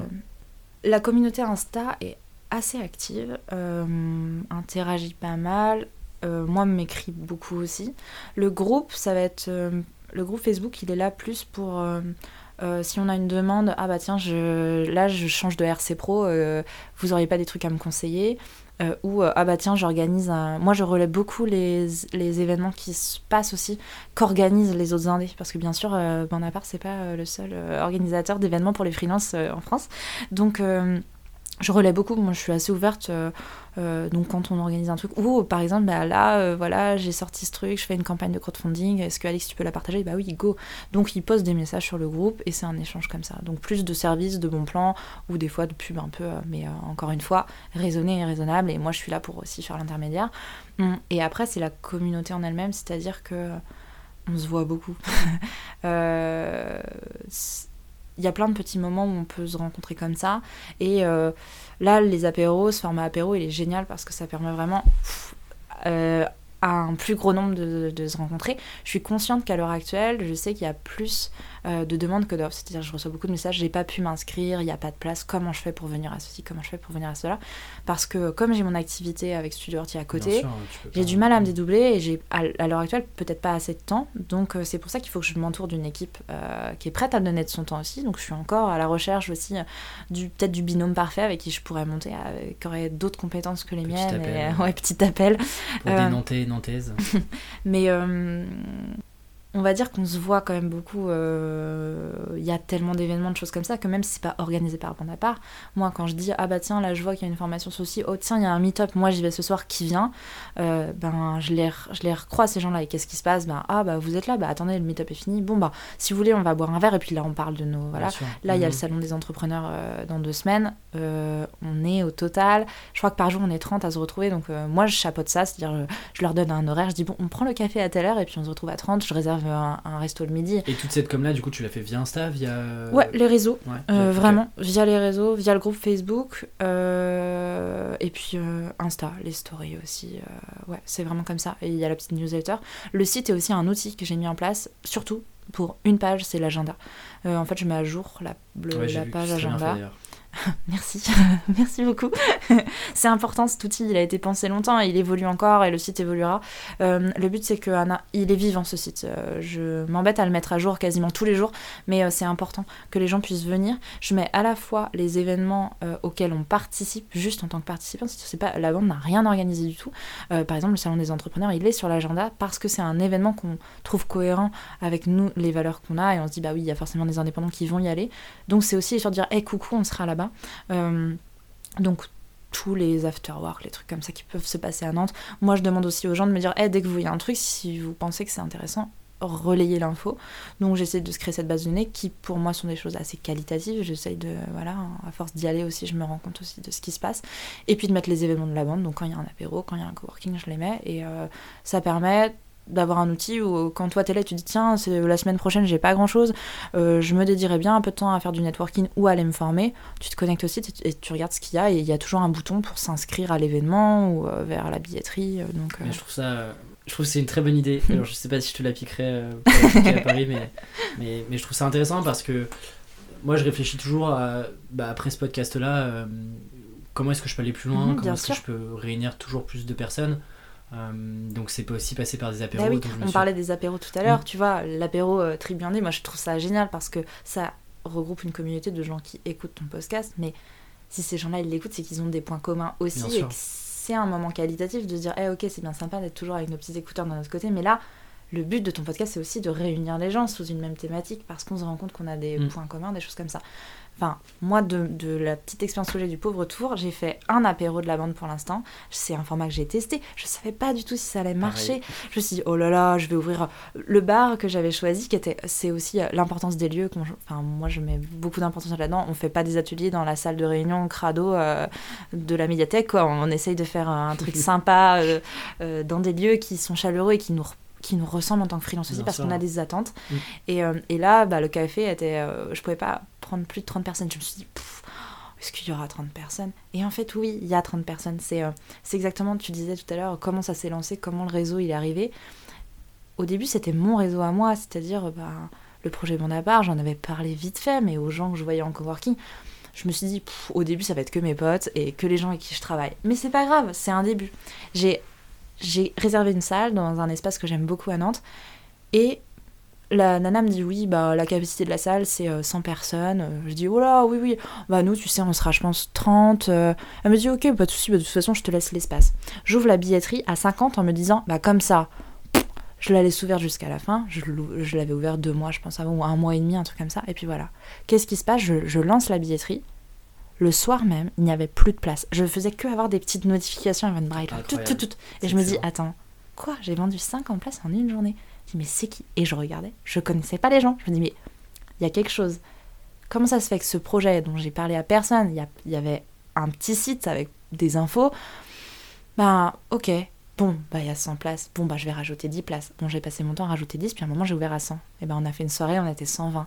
Et c'est ouf, tu, tu te retrouves, enfin, cette, cette expérience de dire aussi, tu crées un nouveau, un nouveau projet que personne ne connaît, et on est tous là et on passe tous un bon moment parce que quoi? Parce qu'en fait, on est tous pareils finalement et qu'on a tous des milliards de questions et que, et que l'aspect humain, il est super mm. important. Et, je pense une, chose importante, c'est aussi ne pas avoir forcément beaucoup d'attentes sur quand tu lances quelque chose, que le faire aussi d'abord pour toi. Et de manière humble aussi. De, mm. Moi, je pense que la réussite de mon part, elle est elle est aussi dans le fait que c'est pas un projet qui est pensé pour euh, lever des milliers d'euros. C'est-à-dire que je l'ai pas pensé comme un business euh, à part entière. Mm. Je l'ai d'abord pensé parce que j'avais envie de donner du sens à mon activité, de me dire le, graphisme, l'identité et tout, c'est quelque chose que j'aime et je travaille avec des clients que j'adore, euh, c'est chouette. Mais moi, ce qui m'intéresse dans mon quotidien, qu'est-ce que j'aime finalement, c'est d'être en contact avec des gens et leur transmettre des choses et apprendre des choses. Et je me suis dit, bah, comment développer ça? Et ce projet Mon Appart était parfait pour ça. Alors oui, euh, c'est sûr que euh, ça, ça me fait pas euh, un deuxième salaire, et que... mais c'est pas le but en fait. Le but, c'est juste que à la fin de ta journée, quand tu te couches et que tu as fait un, apéro networking ou que tu as fait juste un atelier de formation, et j'en reçois des messages, des fois, j'en ai reçu, j'ai fait un atelier sur le bien-être avec une intervenante lundi dernier. J'ai reçu un message cette semaine d'une participante, mais Enfin, je veux dire, euh, j'étais refaite pour le mois, quoi. Je me suis dit, ah, c'est génial. De juste, ben, merci. Merci d'avoir pensé à ça. Merci de nous proposer ça et de donner de ta personne pour faire ça. Et ben, moi, ça me suffit. En fait, je me dis, bah, go, le contrat, il est rempli. Mais, mais je me reconnais tellement dans ce que tu dis. Enfin, le podcast, c'est. Ah oui, tu créerais pas ce podcast là aussi si. Euh, si je veux devenir millionnaire, euh, enfin, je pense qu'il y, a, il y a, des choses plus rentables, Alexis. On en reparlera si tu veux. Effectivement, il y, a des choses beaucoup plus rentables et effectivement, juste avoir des retours de personnes qui te disent, bah, merci je me suis amélioré sur tel et tel sujet, je me suis lancé. Euh, euh, ça m'a permis de me forcer d'aller rencontrer des gens. En fait, ça, c'est le. Et, c'est encore, on en revient sur bah, ne pas forcément avoir d'attente, quoi. Et faire un projet juste parce que tu as aussi envie de le faire, mm. tu as envie de t'éclater, et que tu te dis pas euh, ça va devenir un truc incroyable, il va y avoir des milliers de personnes, etc. Parce que c'est le meilleur moyen d'être déçu, quoi. Et d'être ouvert aussi de Enfin, quand, quand tu as l'humain en priorité aussi, ben, toutes les rencontres que tu fais, des fois tu es un peu étonné. Enfin, moi je sais que des fois je me dis, oh, c'est rigolo ce profil-là, je sais pas trop ce qu'il vient chercher. Euh, moi là je peux rien lui apporter parce que c'est un univers très différent. Par exemple, euh, là il y a beaucoup de gens de la santé. Euh, mais alors moi j'y connais rien, la santé, je veux dire. Mais c'est un univers. Bah au final, c'est intéressant, tu vois, de recevoir quelqu'un du milieu de la santé qui vient en coworking. Bah ouais, mais j'ai des questions. Et puis, et puis là, ceci. Et puis au final, tu t'en retires quelque chose et tu dis bah c'est cool. Et, euh, et, trois mois plus tard quand t'as un, un besoin ou une demande ah mais attends j'ai rencontré machin. Ah bah attends je lui ai écrit elle a sans doute la réponse et elle va te dire mais oui j'ai un collègue mais attends je, regarde je regarde si je vais avoir un rendez-vous et lui pourra t'écrire un article sur ça. Et tu là genre ah bah, c'est fabuleux. c'est complètement ça hein. enfin c'est beau quoi. Euh, après, tu vois, plus de 30 épisodes, on est toujours euh, sur des ah épisodes de plus en plus longs. Euh, j'ai encore plein de questions, mais il y, a un sujet vraiment, une question euh, qui, je pense, va intéresser beaucoup de freelance parce que, comme moi, je fais, des, je fais souvent des appels où je rencontre d'autres mhm. freelances. C'est une question qui revient souvent sur les objectifs. Ouais. On en a un peu parlé au début, mais je sais que dans, les, dans la partie, tu as aussi une offre de ce que tu appelles des sessions personnalisées où tu, tu, fais une sorte de coaching en one-to-one avec des entrepreneurs, des freelances, soit qui se lancent, soit qui veulent progresser, euh, veulent s'améliorer. et dans ce que tu proposes, il y a euh, une case qui s'appelle objectif. et je me suis dit que ce serait intéressant de te poser des questions sur, bah, sans rentrer vraiment dans les détails parce qu'on n'a pas une heure de plus pour parler juste d'objectifs, mais se dire, bah, quels sont les conseils que toi tu donnes pour euh, mettre en place des objectifs, pour te poser les bonnes questions, pour savoir aussi bah, comment est-ce que tu guides ton année, tu t'organises tes semaines ou tes, ton mois? Euh, je pense que tu as quelques billes intéressantes là-dessus. Ouais, moi je sais que hum, quand je reçois un indépendant par exemple euh, qui se lance et donc qui a tout un peu à faire et qui sait pas du tout quoi faire, euh, on fait un premier exercice. Déjà, je lui dis bon, ok, là tu viens de me parler de toi, de ta vie, de me dire ce que tu fais, c'est quoi ta formation, où tu vas aller, tout. Je dis ok, on oublie tout ça là, je prends note, mais on, prend, on prend 5 minutes et je, et je te laisse réfléchir à juste est-ce que tu peux me dire quelles sont tes valeurs déjà de base? Parce que ça c'est super important. Parce que quand tu es freelance, il y a forcément des choses qui te drivent. Qu'est-ce qui te rend heureux? Et ça peut être des choses de ton travail, mais ça peut être des choses autres dans ta vie. Parce qu'il faut aussi se dire que des fois, tu es freelance parce que tu veux avoir du temps, peut-être pour ta famille ou pour faire un, hobby ou un truc comme ça. Donc, ça, c'est important que moi je le sache pour pouvoir guider les objectifs aussi derrière. Euh, et ensuite, c'est de se dire si tu, si tu n'as pas de contraintes, si là, je te donne carte blanche, tu veux être où dans 5 ans? Mais quand je dis carte blanche, il faut y aller à fond, c'est-à-dire zéro contrainte. Et si le mec me dit, bah moi je vais être milliardaire, je vais être marié à Kim Kardashian et tout, ok, bon, bon, comment on fait maintenant? Et on essaye de, de rediviser. Mais c'est important aussi de. Parce que on a tous, je pense, enfin, en tout cas les profils que je reçois, ils ont tous ce défaut, entre guillemets, c'est de se restreindre. De se dire, ben moi je suis que ça et puis euh, si j'ai ça ça sera déjà bien. Non en fait c'est pas intéressant. Parce que ça on l'a de base tout humain à ça. Si t'as pas un ego un peu surdimensionné euh, tu vas te restreindre et la vie va te restreindre aussi en fait.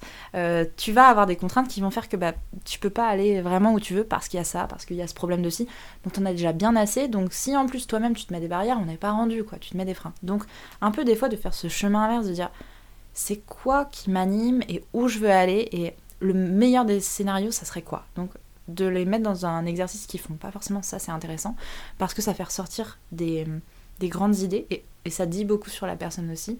Et c'est aussi pour ça, souvent, je dis, attention, euh, moi je suis là en tant que coach ou consultante euh, sur l'entrepreneuriat, ou, euh, mais, mais le perso, il est important aussi, en fait, parce qu'il est forcément, il gravite, il est lié, il faut pas le laisser de côté. Ouais.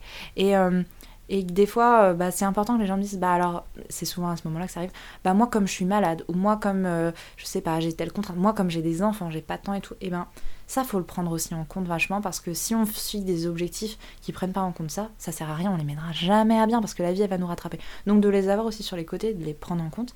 Et après, c'est simple, c'est se dire, ok, si tu veux aller à peu près là, c'est-à-dire au milieu de ton objectif max euh, d'être marié à Kim Kardashian, tu vois, tu trouves un truc un peu sympa avec une fille cool, si elle est pas trop moche, c'est bien, et si elle est sympa, c'est encore mieux, tu vois, tu dis, ok, ça c'est à peu près atteignable dans tant de temps. Mhm. Peut-être qu'un jour tu te marieras, mais pour l'instant tu vas rester là, donc un objectif atteignable. Et après, de se dire, ok, tu divises en plans, tu dis, bon, bah moi sur ma carrière, qu'est-ce qu'il faut que je fasse? C'est quoi mes freins? C'est quoi mes forces? Tu t'essayes de, les voir un peu comme une société, une entreprise en fait, mais avec ce caractère humain en plus. Et après, moi je divise en sous-tâches de dire, ok, bah pour aller là, il va falloir passer par ça. Pour passer par ça, il faut passer par ça. Et pour passer, tu, hop, tu décomposes. Et d'un coup, l'objectif, il paraît vachement plus atteignable parce que limite, ils savent déjà ce qu'ils doivent faire après le rendez-vous pour faire un premier pas. En fait, il faut décomposer par tout petit pas. Enfin, moi, je le conseille et moi, je fonctionne comme ça pour moi. C'est-à-dire que, bon, à part, je me suis pas juste dit, eh, grave, j'ai monté un projet et puis c'est super, il y a tous les entrepreneurs nantais, ils vont adhérer et puis ça va être génial. Non, je me suis dit, ok, bon, j'aimerais monter ça. Et j'ai commencé tout petit. Bon, bah, je vais commencer par des sessions de coworking. Bon, bah, après, euh, je vais tester les ateliers. Ah, je vais rencontrer plein de gens. Ah, bah, tiens, j'ai étendu mon réseau. Tac, objectif. Et tac, tac, tac. Et ça t'amène à monter des projets. Et donc, moi, j'ai tendance à dire, ouais, dézoomer un peu.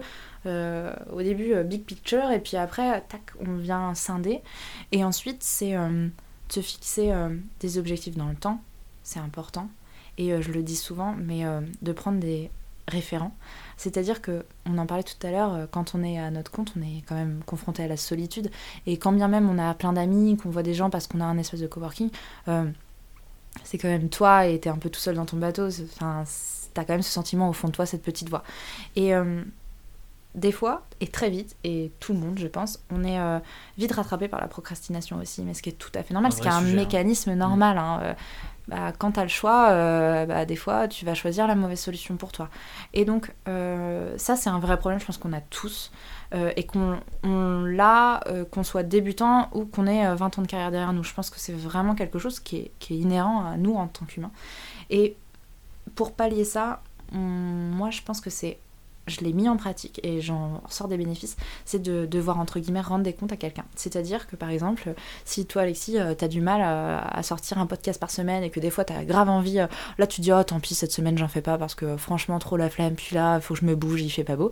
Et ben en début de semaine, euh, t'en parles à ta copine ou t'en parles à un copain et tu dis ouais bon cette semaine j'aimerais, il faudrait que je fasse ça ça ça, donc faudrait que j'ai rencontré telle personne, que là j'ai peut-être acheté du matos ceci tu le dis juste comme ça. Et en fait, tu, préviens cette personne. Tu dis, bah, j'aimerais bien que tu sois un peu mon référent, tu lui expliques un peu le concept.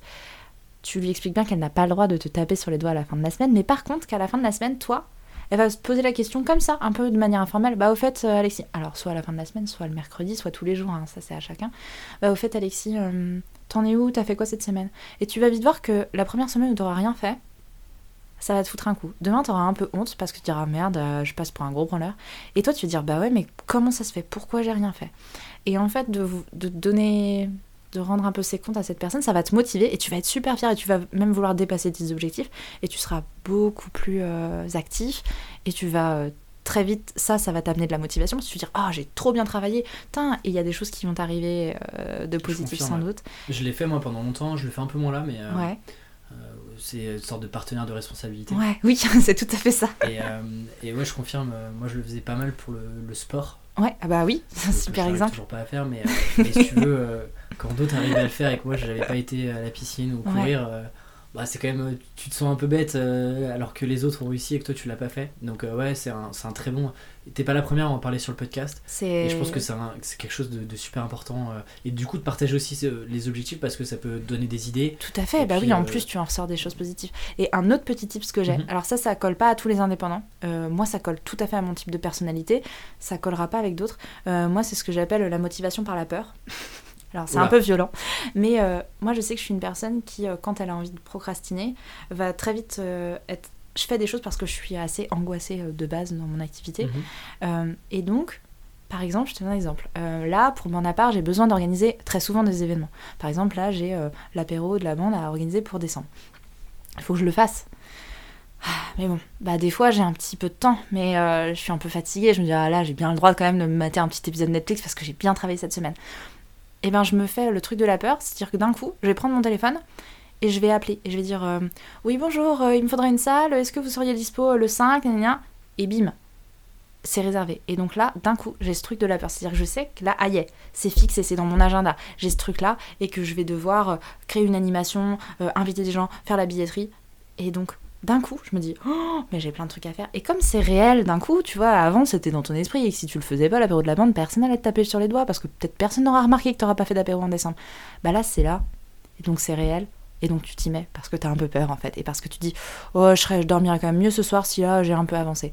Donc faut pas le faire tout le temps parce que tu deviens un peu zinzin mais, euh, des, fois, quand, des fois quand tu es vraiment coincé et que waouh parce qu'on a aussi nos phases de, de bas hein, où euh, là il y a plus rien qui veut marcher et des fois faut se laisser du temps aussi et peut-être plus penser mais où des fois tu es juste grave feignant parce que c'est l'hiver et qu'on vient de changer d'heure et ben tu te fais ce truc là ce, ce petit truc de la peur et je trouve que ça marche bien pour certains indépendants et on en a enfin j'en ai déjà parlé avec d'autres et ils disaient ah ouais ouais moi aussi je me fais ces petits trucs euh.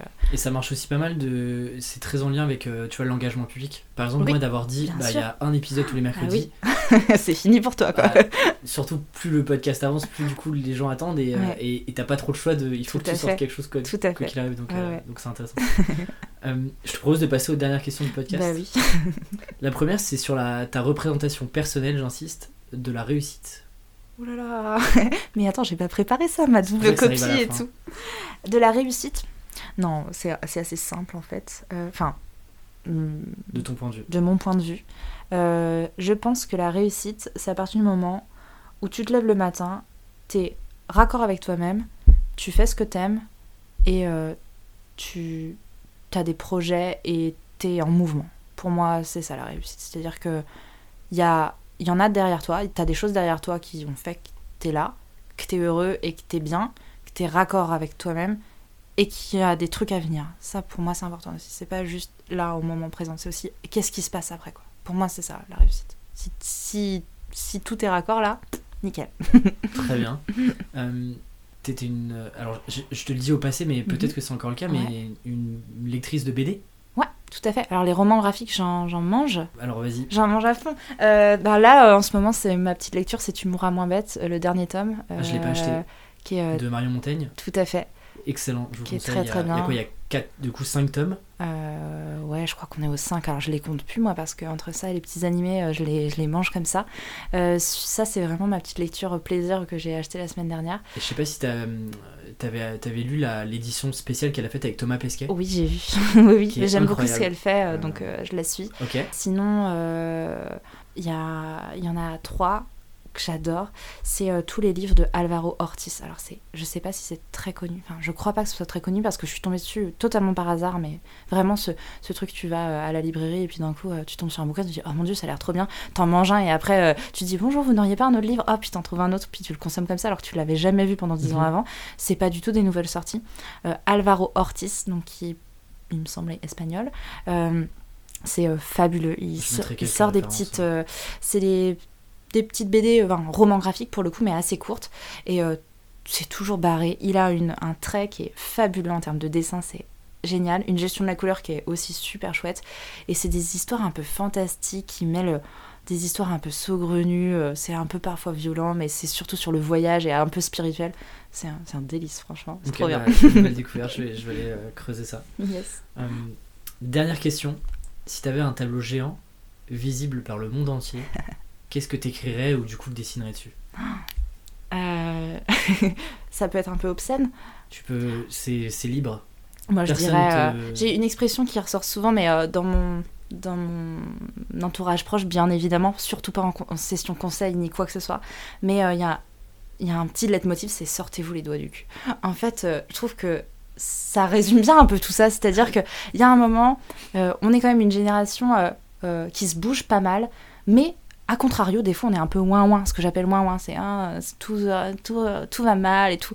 Ouais, mais non, en fait, je pense qu'on a, on a les armes pour, euh, pour faire bouger les lignes, faire des trucs de fou, et qu'il y a un moment où on est acteur aussi de, de ce qu'on est. Et ça, c'est vraiment, je pense, mon leitmotiv de, de base, c'est de se dire, on est capable de faire plein de trucs, faut juste, faut y aller, quoi. Et donc, le sortez-vous les doigts du cul, c'est un peu vulgaire, mais c'est genre de dire allez, bougez-vous les fesses, quoi, les gars.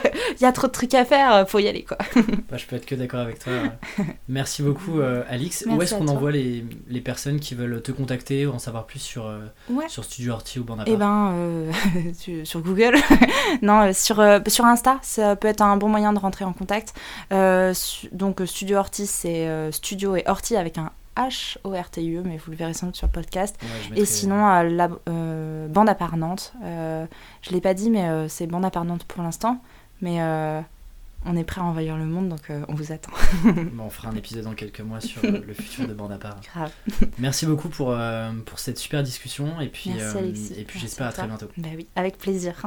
Salut Alix. Salut. Si vous êtes encore là, déjà merci, j'espère que l'épisode vous a vraiment plu. Le meilleur moyen de me soutenir et de soutenir Tribu 1D, c'est bien sûr de noter le podcast sur votre plateforme préférée, Apple Podcasts, iTunes ou même votre application Android. Parlez-en aussi autour de vous, c'est l'un des meilleurs moyens de faire connaître le podcast. Encore une fois, mille merci pour vos retours et vos encouragements chaque jour. Tribu 1D est définitivement la meilleure communauté d'indépendants. Et parce qu'on ne change pas une équipe qui gagne, je vous retrouve dans la newsletter du podcast sur aleximinkela.com. On se retrouve dans 15 jours. Salut